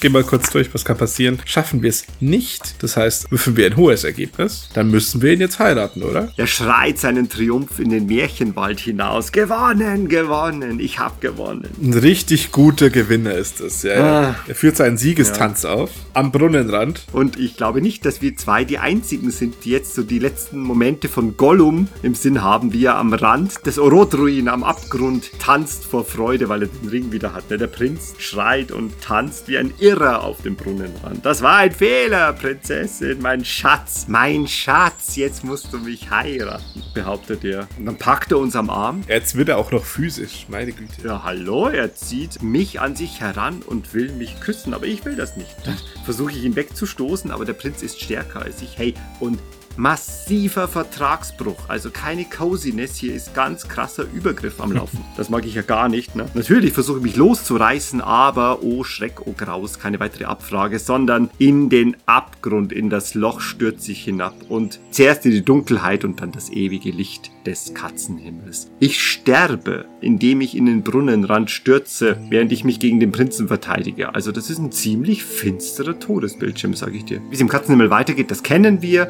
Ja, durchwühlt. Ich war schon einmal da, eins meiner vielen Leben. Zurück zu Frau Holle. Dann gibt's Kakao und ein kuscheliges Bett. Und letztendlich über viele transzendente Umwege landen wir wieder auf der Lichtung. Wir können nicht sterben im Märchenwald.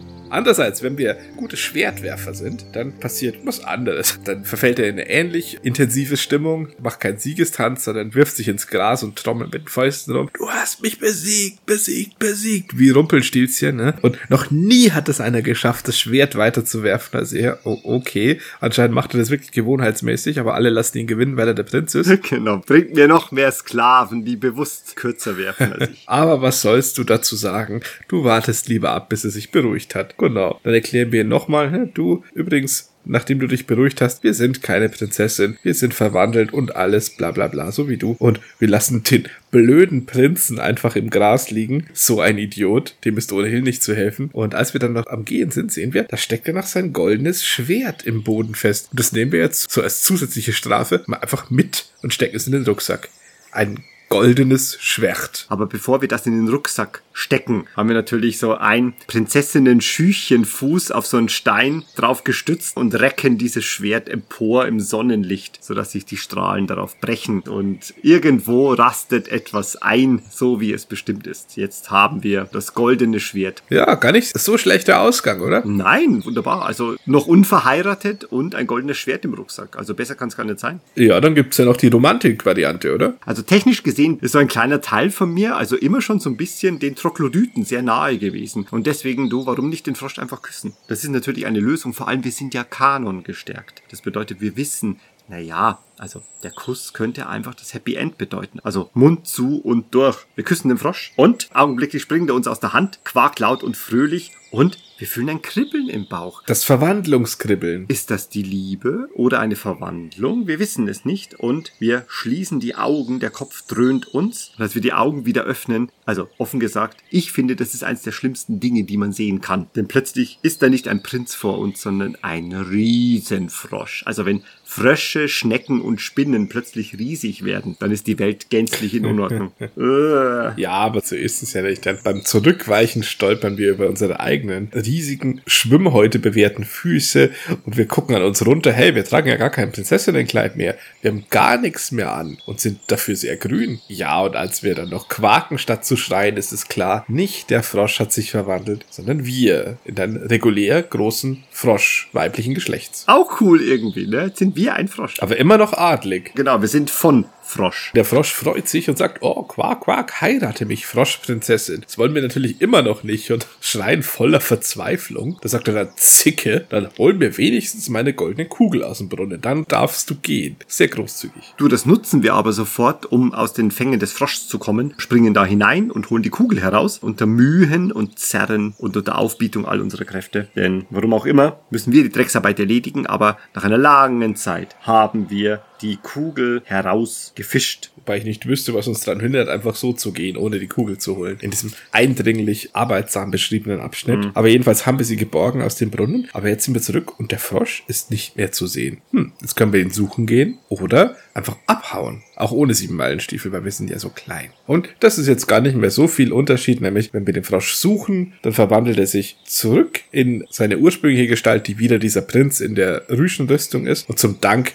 schenkt er uns seine goldene Kugel. Ja, ein bisschen blöd, weil wir sind immer noch ein Frosch, aber was hilft's? Wir dürfen uns trollen. Ebenfalls trollen können wir uns, wenn wir einfach direkt das Weite suchen. Da haben wir auch die goldene Kugel im Gepäck und schreiten aus dem Torbogen wieder hinaus, aus der Ruinenlandschaft. Bei der einen wie der anderen Variante haben wir die goldene Kugel im Gepäck. Es kribbelt und krabbelt wieder und wir bekommen beschrieben, wie wir uns erst in die Prinzessin zurückverwandeln und dann in unsere ursprüngliche Gestalt. Das heißt, so viel nimmt sich das nicht. So oder so sind wir um eine goldene Kugel bereichert und verlassen die Ruinen aus der altvorderen Zeit und kehren zurück zur Lichtung. Märchen bestanden. Dann gibt's ja noch eine Variante, über die kann man noch ganz kurz drüber gehen, nämlich, was ist denn, wenn man sofort den Kampf sucht? Also gleich als erste Option, statt an die Wand werfen oder küssen oder flüchten. Das ist eine ganz tolle Geschichte, weil es wird dir eigentlich ja gesagt, hey, nimm dein Amulett, um dich mit dem Frosch zu messen. Und naja, also erstmal, wie du schon gesagt hast, es erwartet uns jetzt nicht der klassische Kampf Zoom und wir kämpfen, weil es ist ja keine Hexe und kein Zauberer, aber wir werden durch das Amulett dennoch die gleichen Kräfte wie unser Gegner bekommen. Dann dauert es jetzt eine Weile und da nicht sofort der Kampfbildschirm kommt, überlegen wir so ein bisschen und stehen da und überlegen noch ein bisschen und plötzlich lässt sich eine Fliege auf meiner Stirn nieder und genauso plötzlich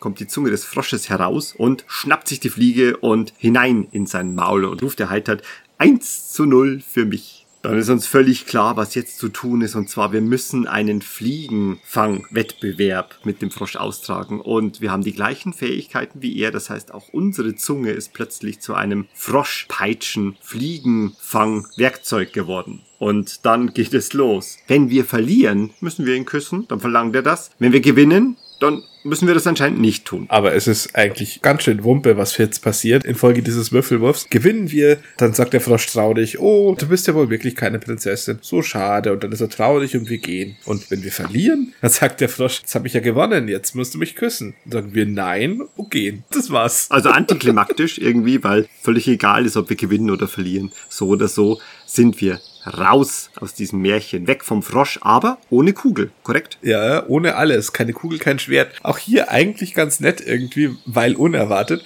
zu sehen, dass so Nein einfach auch funktioniert. Wir sagen dem Frosch, äh, nein, okay. Das hat uns Frau Holle nicht gesagt, dass das wichtigste Wort der Macht im Märchenwald einfach ist. Nein.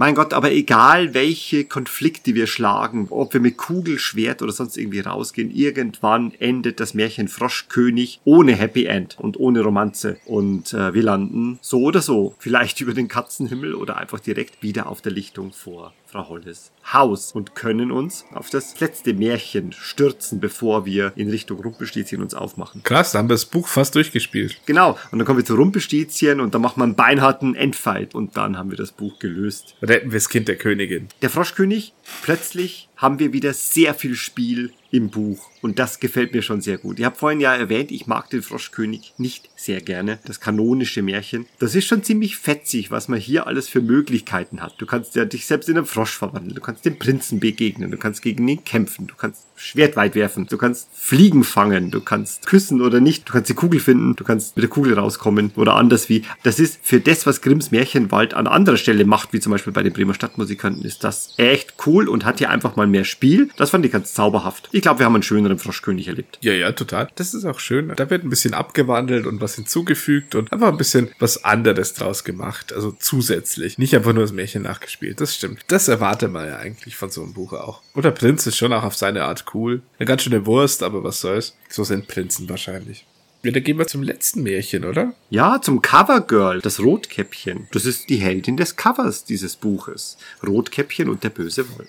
Ja, und selbstverständlich folgen wir dem Wegweiser, wie immer, laufen durch den Märchenwald, wie immer, und dann hören wir schon eine Stimme hinter uns. Huhu, sagt sie. Das gibt nur eine Erwiderung auf ein Huhu von irgendwem. Initiative. Initiative, genau. Oder wir sagen genauso. Huhu und antworten, wer bist du denn? Ja, das Rotkäppchen, das sieht man doch, sagt Rotkäppchen. Klar, denkst du, das sieht man doch, steht da. Und bevor der Dialog noch mehr runtergedummt wird, machen wir uns mit dem Rotkäppchen bekannt. Du, das Rotkäppchen, das hat mächtig Sorgen. Das hat nämlich ziemlichen Sozialstress. Ja, moderne Kinder haben sowas, denn sie bringt natürlich kanongemäß ihrer Großmutter Kuchen und Wein, aber eigentlich hat sie dafür gar keine Zeit, Genau. denn sie muss zur Geigenstunde und danach hat sie noch Ballett und Hausaufgaben muss sie auch noch machen. Wir haben hier ein überfordertes und überfördertes Rotkäppchen, also eigentlich ein Rotkäppchen der modernen Welt. Jetzt ist sie natürlich aber nicht verlegen um einen guten Vorschlag, denn hey, wir könnten doch Folgendes machen, meint es, und zwar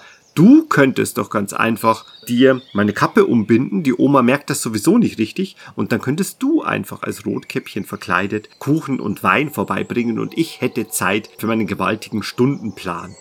Was machst denn du eigentlich? Und wir können dann nur so antworten, oh ja, wir laufen nur so durch den Märchenwald und wollen Abenteuer erleben. Und dann denkt sie so, hm, und wir denken so, äh, ja, da kann man schlecht was drauf sagen dann. Und jetzt kommt natürlich die Entscheidung, den Vorschlag von Rotkäppchen, wollen wir den annehmen? Und das machen oder wollen wir es lieber lassen? Wie es mittlerweile schon Tradition ist, ich erzähle dir natürlich an dieser Stelle, wie sich sofort aus diesem Märchen herauszubewegen ist. Hast keinen Bock. Ja, genau, keinen Bock habe ich auf so etwas, auf so ein Verwirrspiel. Genau, und deswegen, nein, nein, nein, geh du mal lieber selber zu deiner Oma, es ist ja nicht mehr weit. Ja, und dann macht Rotkäppchen ein Duckface, nimmt ihren Korb und trollt sich. Und hinter dem Rotkäppchen läuft ein Eichhörnchen über den Weg. Und es ist Zeit, 2W6 zu werfen. Und wollen wir mal sehen, was sich da ergibt. Wählen, ich habe eine Elf gewürfelt. Die Elf, die finde ich so großartig. Da passiert folgendes. Wir entdecken eine Schnecke, die auf uns zukriecht. Ja, die hat auch was dabei, die schleift was hinter sich her. Und das ist ein kleines Kästchen. Und in diesem Kästchen liegt ein Brief. Und den lesen wir, denn der ist für uns. Ja, sie sagt noch, ich bin ja die Schneckenpost. Ja, ne? ich habe was von Frau Holle. Sie sagt noch so ganz vorwurfsvoll, es ist gar nicht so einfach für jemanden im Schneckentempo, jemandem hinterher zu laufen, der sieben Meilen Stiefel hat.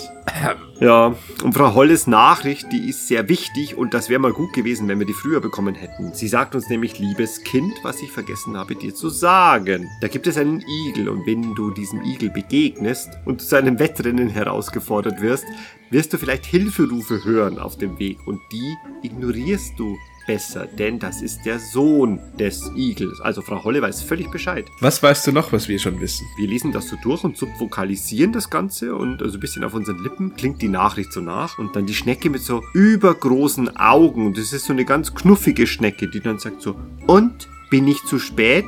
In dem Moment ist natürlich völlig klar, was wir der Schnecke antworten Du müssen. bist genau richtig. Genau, du warst richtig voll schnell und hast uns ganz schnell diese Nachricht gebracht. Naja, der Wille war da. Wir wissen ja bereits, wir haben das Igel-Abenteuer schon bestanden und diese Nachricht, die wäre schon ganz gut gewesen, wenn wir die gehabt hätten. Aber genau genommen, wir haben den Betrug sowieso gewittert. Kein Grund, der Schnecke ein schlechtes Gewissen zu machen. Wir verabschieden uns von der Schnecke mit den großen, glubschigen Augen und machen uns wieder auf den Weg. Also ich mache mich auf den Weg. Ich, Glitchless Dark Speedrun Valen, mach mich auf den Weg und lande aber nicht auf der Lichtung, denn das Abenteuer ist noch nicht vorbei. Es gibt noch jemanden, den ich begegnen muss. Ja, hinter hier hechelt's plötzlich, ja, und da drehst du dich um und da läuft wer hinter dir her. Ein Wolf. Aber der frisst dich nicht auf, sondern sucht das Gespräch und sagt, hast du zufällig das Rotkäppchen gesehen? Hm, was sagst du jetzt? Der Wolf setzt noch einmal nach und sagt, naja, ich weiß ja schon, dass das Rotkäppchen zu seiner Großmutter unterwegs ist, aber ich bin mir nicht mehr so ganz sicher. Hm, hey, vielleicht diese Richtung oder diese Richtung? Und jetzt haben wir eine ganz bittere Entscheidung, nämlich sagen wir dem Wolf, wo er hin soll, oder entscheiden wir uns dagegen. Ich wähle die Möglichkeit, einfach so schnell wie möglich aus diesem Märchen zu verschwinden und das Beste ist einfach, ich sag dem Wolf, wo er hin soll und dann gehe ich. Ich glaube, das ist eine sehr gute Idee. Du bist die Kraft der Zerstörung im Märchenwald. Um dich zu besiegen, werden andere liebe Kinder geholt. Ja, genau. Ja. Ich bin Sturm, Lust und Macht. Also sage ich ihm den Weg. Jetzt schlägt das Buch einen wundervollen Ton an. Weil ich sage ihm dann, eine Viertelstunde in diese Richtung kommen drei große Eichen und dann kommt das Haus von Rotkäppchens Großmutter hinter einer großen Nusshecke.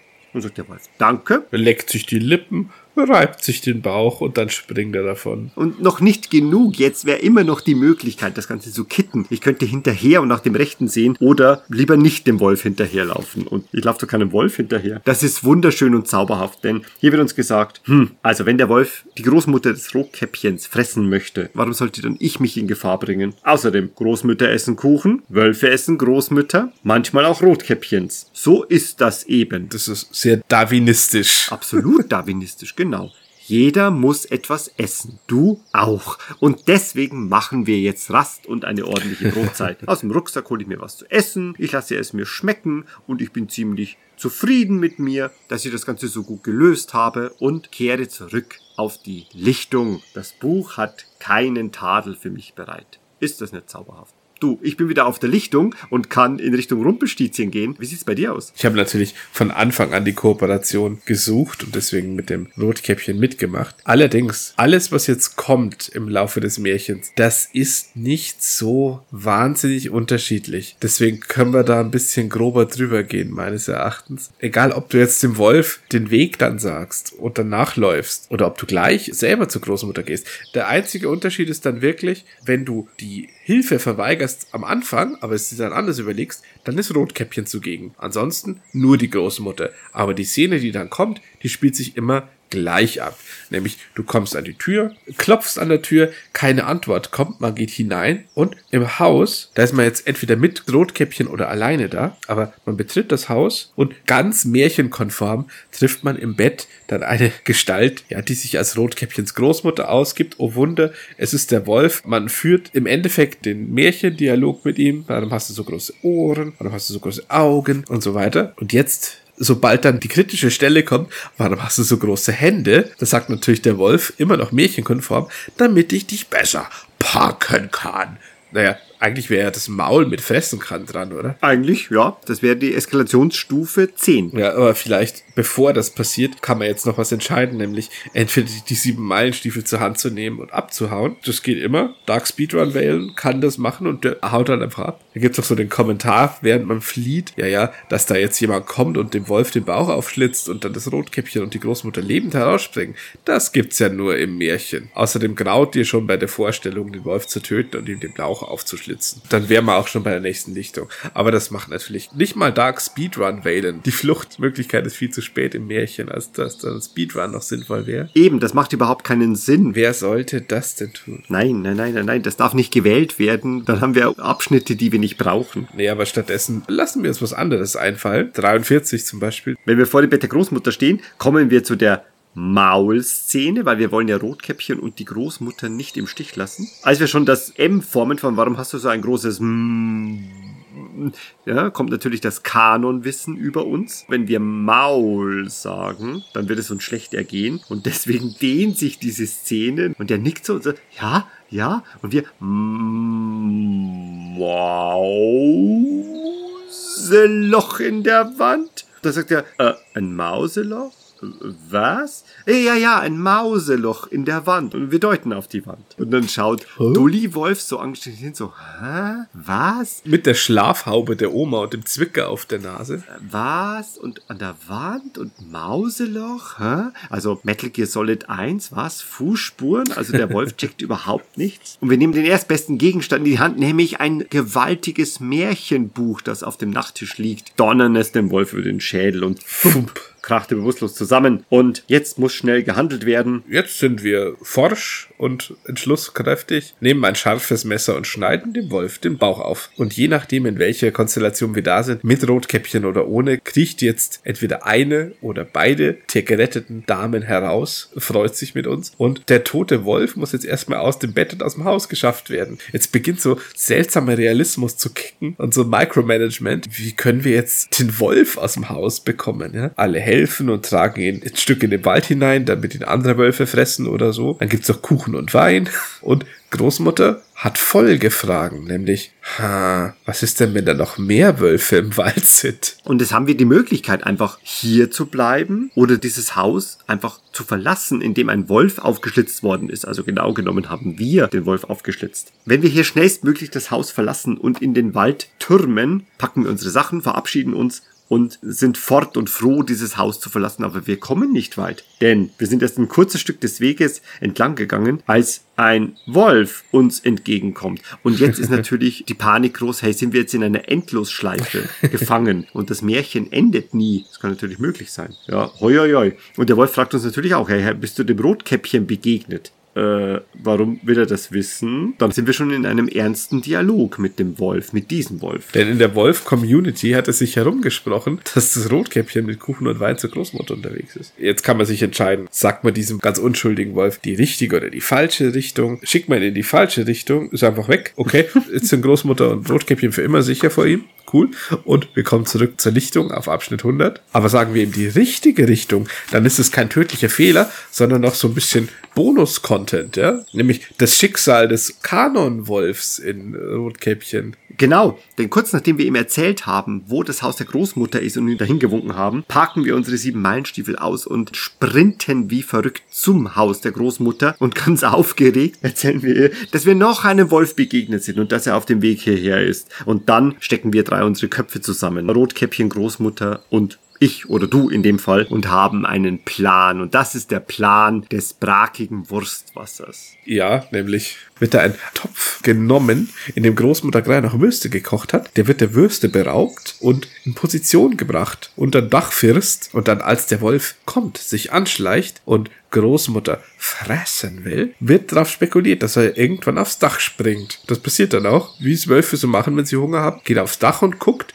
und dann riecht er das köstliche Wurstwasser, schaut beim Dachfirst hinunter, stürzt, weil er sich nicht mehr halten kann und fällt in den Trog und ertrinkt jämmerlich. Also falsch an dieser Stelle ist schon mal, Wurstwasser ist eine der greisigsten Flüssigkeiten, die es gibt. Also es gibt nichts Schlimmeres als das Wasser, in dem Wurst gekocht wurde. Nee, tut mir leid. Das ist dicht gefolgt von dem Wasser, in dem Semmelknödel gekocht werden. Das ist nahezu genauso eklig. Aber na gut, vielleicht für Wölfe ist es unglaublich attraktiv und einladend. In jedem Fall stirbt der Wolf und verkocht. Ja, und auch jetzt wird der tote Wolf wieder mal entsorgt. Inzwischen haben die beiden ja Übung darin, Rotkäppchen und die Großmutter. Die schlafen auch ganz eiskalt in dem Bett, in dem vorher der andere Wolf noch geschlafen hat. Das wird noch kommentiert vom Buch. Und am nächsten Morgen bringen wir Rotkäppchen zur Schule, denn es gibt eine Schule im Märchenwald. Und Rotkäppchens größte Sorge ist, dass sie ja keine Hausaufgaben gemacht hat, weil sie ja im Bauch vom Wolf war, also in manchen Konstellationen. Naja, aber sobald das erledigt ist, überlassen wir die beiden im Schicksal. Mehr als zwei Wölfe kann es auf keinen Fall geben, die ihnen nach dem Leben trachten. Und wir gehen zurück zur Lichtung. Und das ist auch das Outcome, wenn man sich für eine Übernachtung bei ihnen entscheidet. Auch dann trifft man den zweiten Wolf, der sich anschleicht, dem wird die Wurstwasserfalle gestellt und er ertrinkt jämmerlich. Eine richtige Wolfsmassenmordmaschine, dieses Haus. Ja, wirklich. Also es sterben unglaublich viele Wölfe. Und sehr grausam. Und das auf die schlimmste Art und Weise, genau. In unserer Rotkäppchen-Geschichte. das, wie gesagt, ja im Prinzip die Cover-Geschichte ist, dieses Märchenbuches. Fassen wir zusammen jede Menge verschiedenartiger Verästelungen, die immer etwas mit Großmutter, Rotkäppchen und Wolf zu tun haben. Sei es, zeigt man ihm den Weg, gibt man sich als Rotkäppchen aus, kommt zur Großmutter oder ist dort, man rettet die eine oder beide. Alle möglichen verschiedenen Verästelungen sind möglich, aber im Großen und Ganzen ist es ein und dieselbe Geschichte recht gut auf verschiedene Art und Weise erzählt. Mit schön Wahlmöglichkeiten und hier punktet Grimms Märchenwald einfach mit einer ordentlichen Portion Spielbuch. Was? Okay. Finde ich schon. Also im Rahmen der Möglichkeiten dieses Märchens kannst du es auf eine Art und Weise erleben. Okay, das war jetzt Valens weichgespülte Meinung. Meine ist ein bisschen kritischer. Das ist ja schon das längste Abenteuer von allen bis jetzt, gemessen an der Zahl der Abschnitte. Aber das, was wir erleben, ist immer das Gleiche. Egal wie wir es angehen. Es gibt genau zwei verschiedene Outcomes. Entweder wir hauen ab oder wir spielen das Märchen, so wie es gedacht ist. Und das ist ja auch genau das kanonische Märchen mit so ein paar lustigen Anleicherungen wie den Hausaufgaben oder der Geigenstunde. Aber das war's dann auch schon. Ich dachte, bevor ich Rotkäppchen im Original nochmal nachgelesen habe, dass das mit dem Wurstwasser irgendwie so ein lustiges Detail wäre. Aber das ist ja wirklich der Originaltext. Das ist ja wirklich fast noch mehr als bei den Bremer Stabmusikanten. Einfach nur das Originalmärchen, das wir danach kauen, ohne Variation. Der einzige Unterschied und der einzige Grund, der diese vielen verschiedenen Abschnitte rechtfertigt, ist, dass einfach auf manchen Pfaden immer und Rotkäppchen noch dabei steht, während ansonsten eins zu eins derselbe Text und der ist teilweise eineinhalb Seiten lang passiert und abläuft. Das ist einfach nur ein langer Schlauch, aka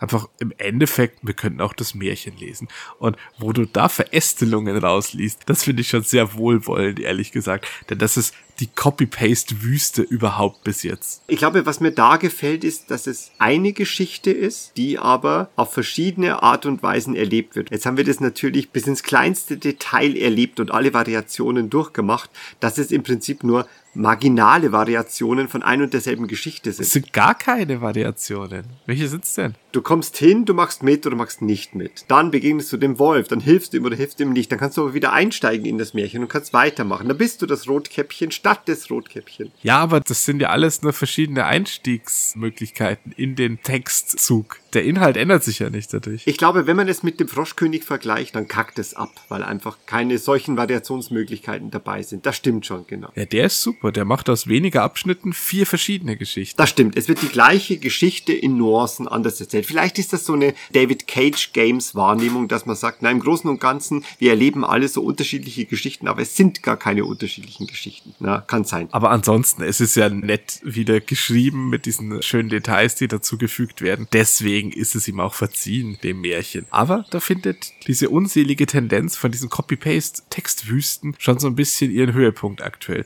Wer weiß, wie das noch wird. Vielleicht ist mein Wohlwollen da dem geschuldet, dass einfach am meisten Entscheideabschnitte jetzt trotzdem dabei waren. Einfach von der Anzahl der Entscheideabschnitte. Weil wir hatten ja teilweise ein Märchen, das bestand aus neun Abschnitten und es gab zwei Wahlmöglichkeiten und Dinge sind automatisch passiert. Und hier kannst du wenigstens mal so an ein paar Abzweigungen mal nach links und nach rechts gehen. Und das fand ich schon schön. Wenn du Wert drauf legst, dein liebes Kind zu Roleplayen, das ist natürlich gut, weil dann kannst du sagen, ja, ich helfe dem Rotkäppchen nicht, das soll seinen Scheiß selber auf die Reihe kriegen, aber dem Wolf helfe ich auch nicht. Und nein, jetzt kriege ich ein schlechtes Gewissen, dann gehe ich wieder, aber dem Wolf, den lüge ich an, weil ich klug bin. Okay, das ist dein uniques, liebes Kind, das zeichnet sich aus durch deine Entscheidungen, verstehe ich. Aber das ist der einzige Appeal neben der Textästhetik und der Freude an dem, was geschrieben steht. Solcherlei debattierend schreiten wir wieder aus dem Wald heraus in Richtung Lichtung und jetzt ist etwas ganz Zauberhaftes passiert, nämlich wir haben alle Märchen erlebt und damit ist es uns vergönnt, das Rumpelstilzchen-Märchen aufzusuchen, denn das war uns verboten bis dahin. Ja, Endkampf, ne? So sieht's nämlich aus und Zeit, dass wir uns das Rumpelstilzchen vorknöpfen, die Königstochter und ihr Kind retten und alles hier zum guten Ende zu bringen. Ja, aber Wayland, ich sag dir eins, das machen wir in der nächsten Folge, oder? Das machen wir in der nächsten Folge? Hm, du meinst so richtig so ein Cliffhanger vom Endkampf? Da sind wir ein bisschen schamlos. Da machen wir einfach zwölf Minuten nächste Folge und dann passt das schon. Dann machen wir wieder neun Monate Pause. Alles klar, dann lassen wir das Rumpelstilzchen noch eine Weile Rumpelstilzchen sein und machen es uns hier auf der Lichtung gemütlich. Ihr könnt ja schon mal seinen echten Namen raten, ihr da draußen, ja? Der ist nämlich ganz schön ungeheuerlich. Irgendein Twist wird schon dabei sein. Also, Rumpelstilzchen, schlafe noch eine Weile ruhig, denn wir sind noch nicht bei dir. Dann schon mal viel Spaß und bis zum nächsten Mal, ihr märchenhaften Zuhörer. Grimmige Grüße aus dem wunderbaren Märchenwald euch lieben Kindern. Ciao. Ciao, ciao.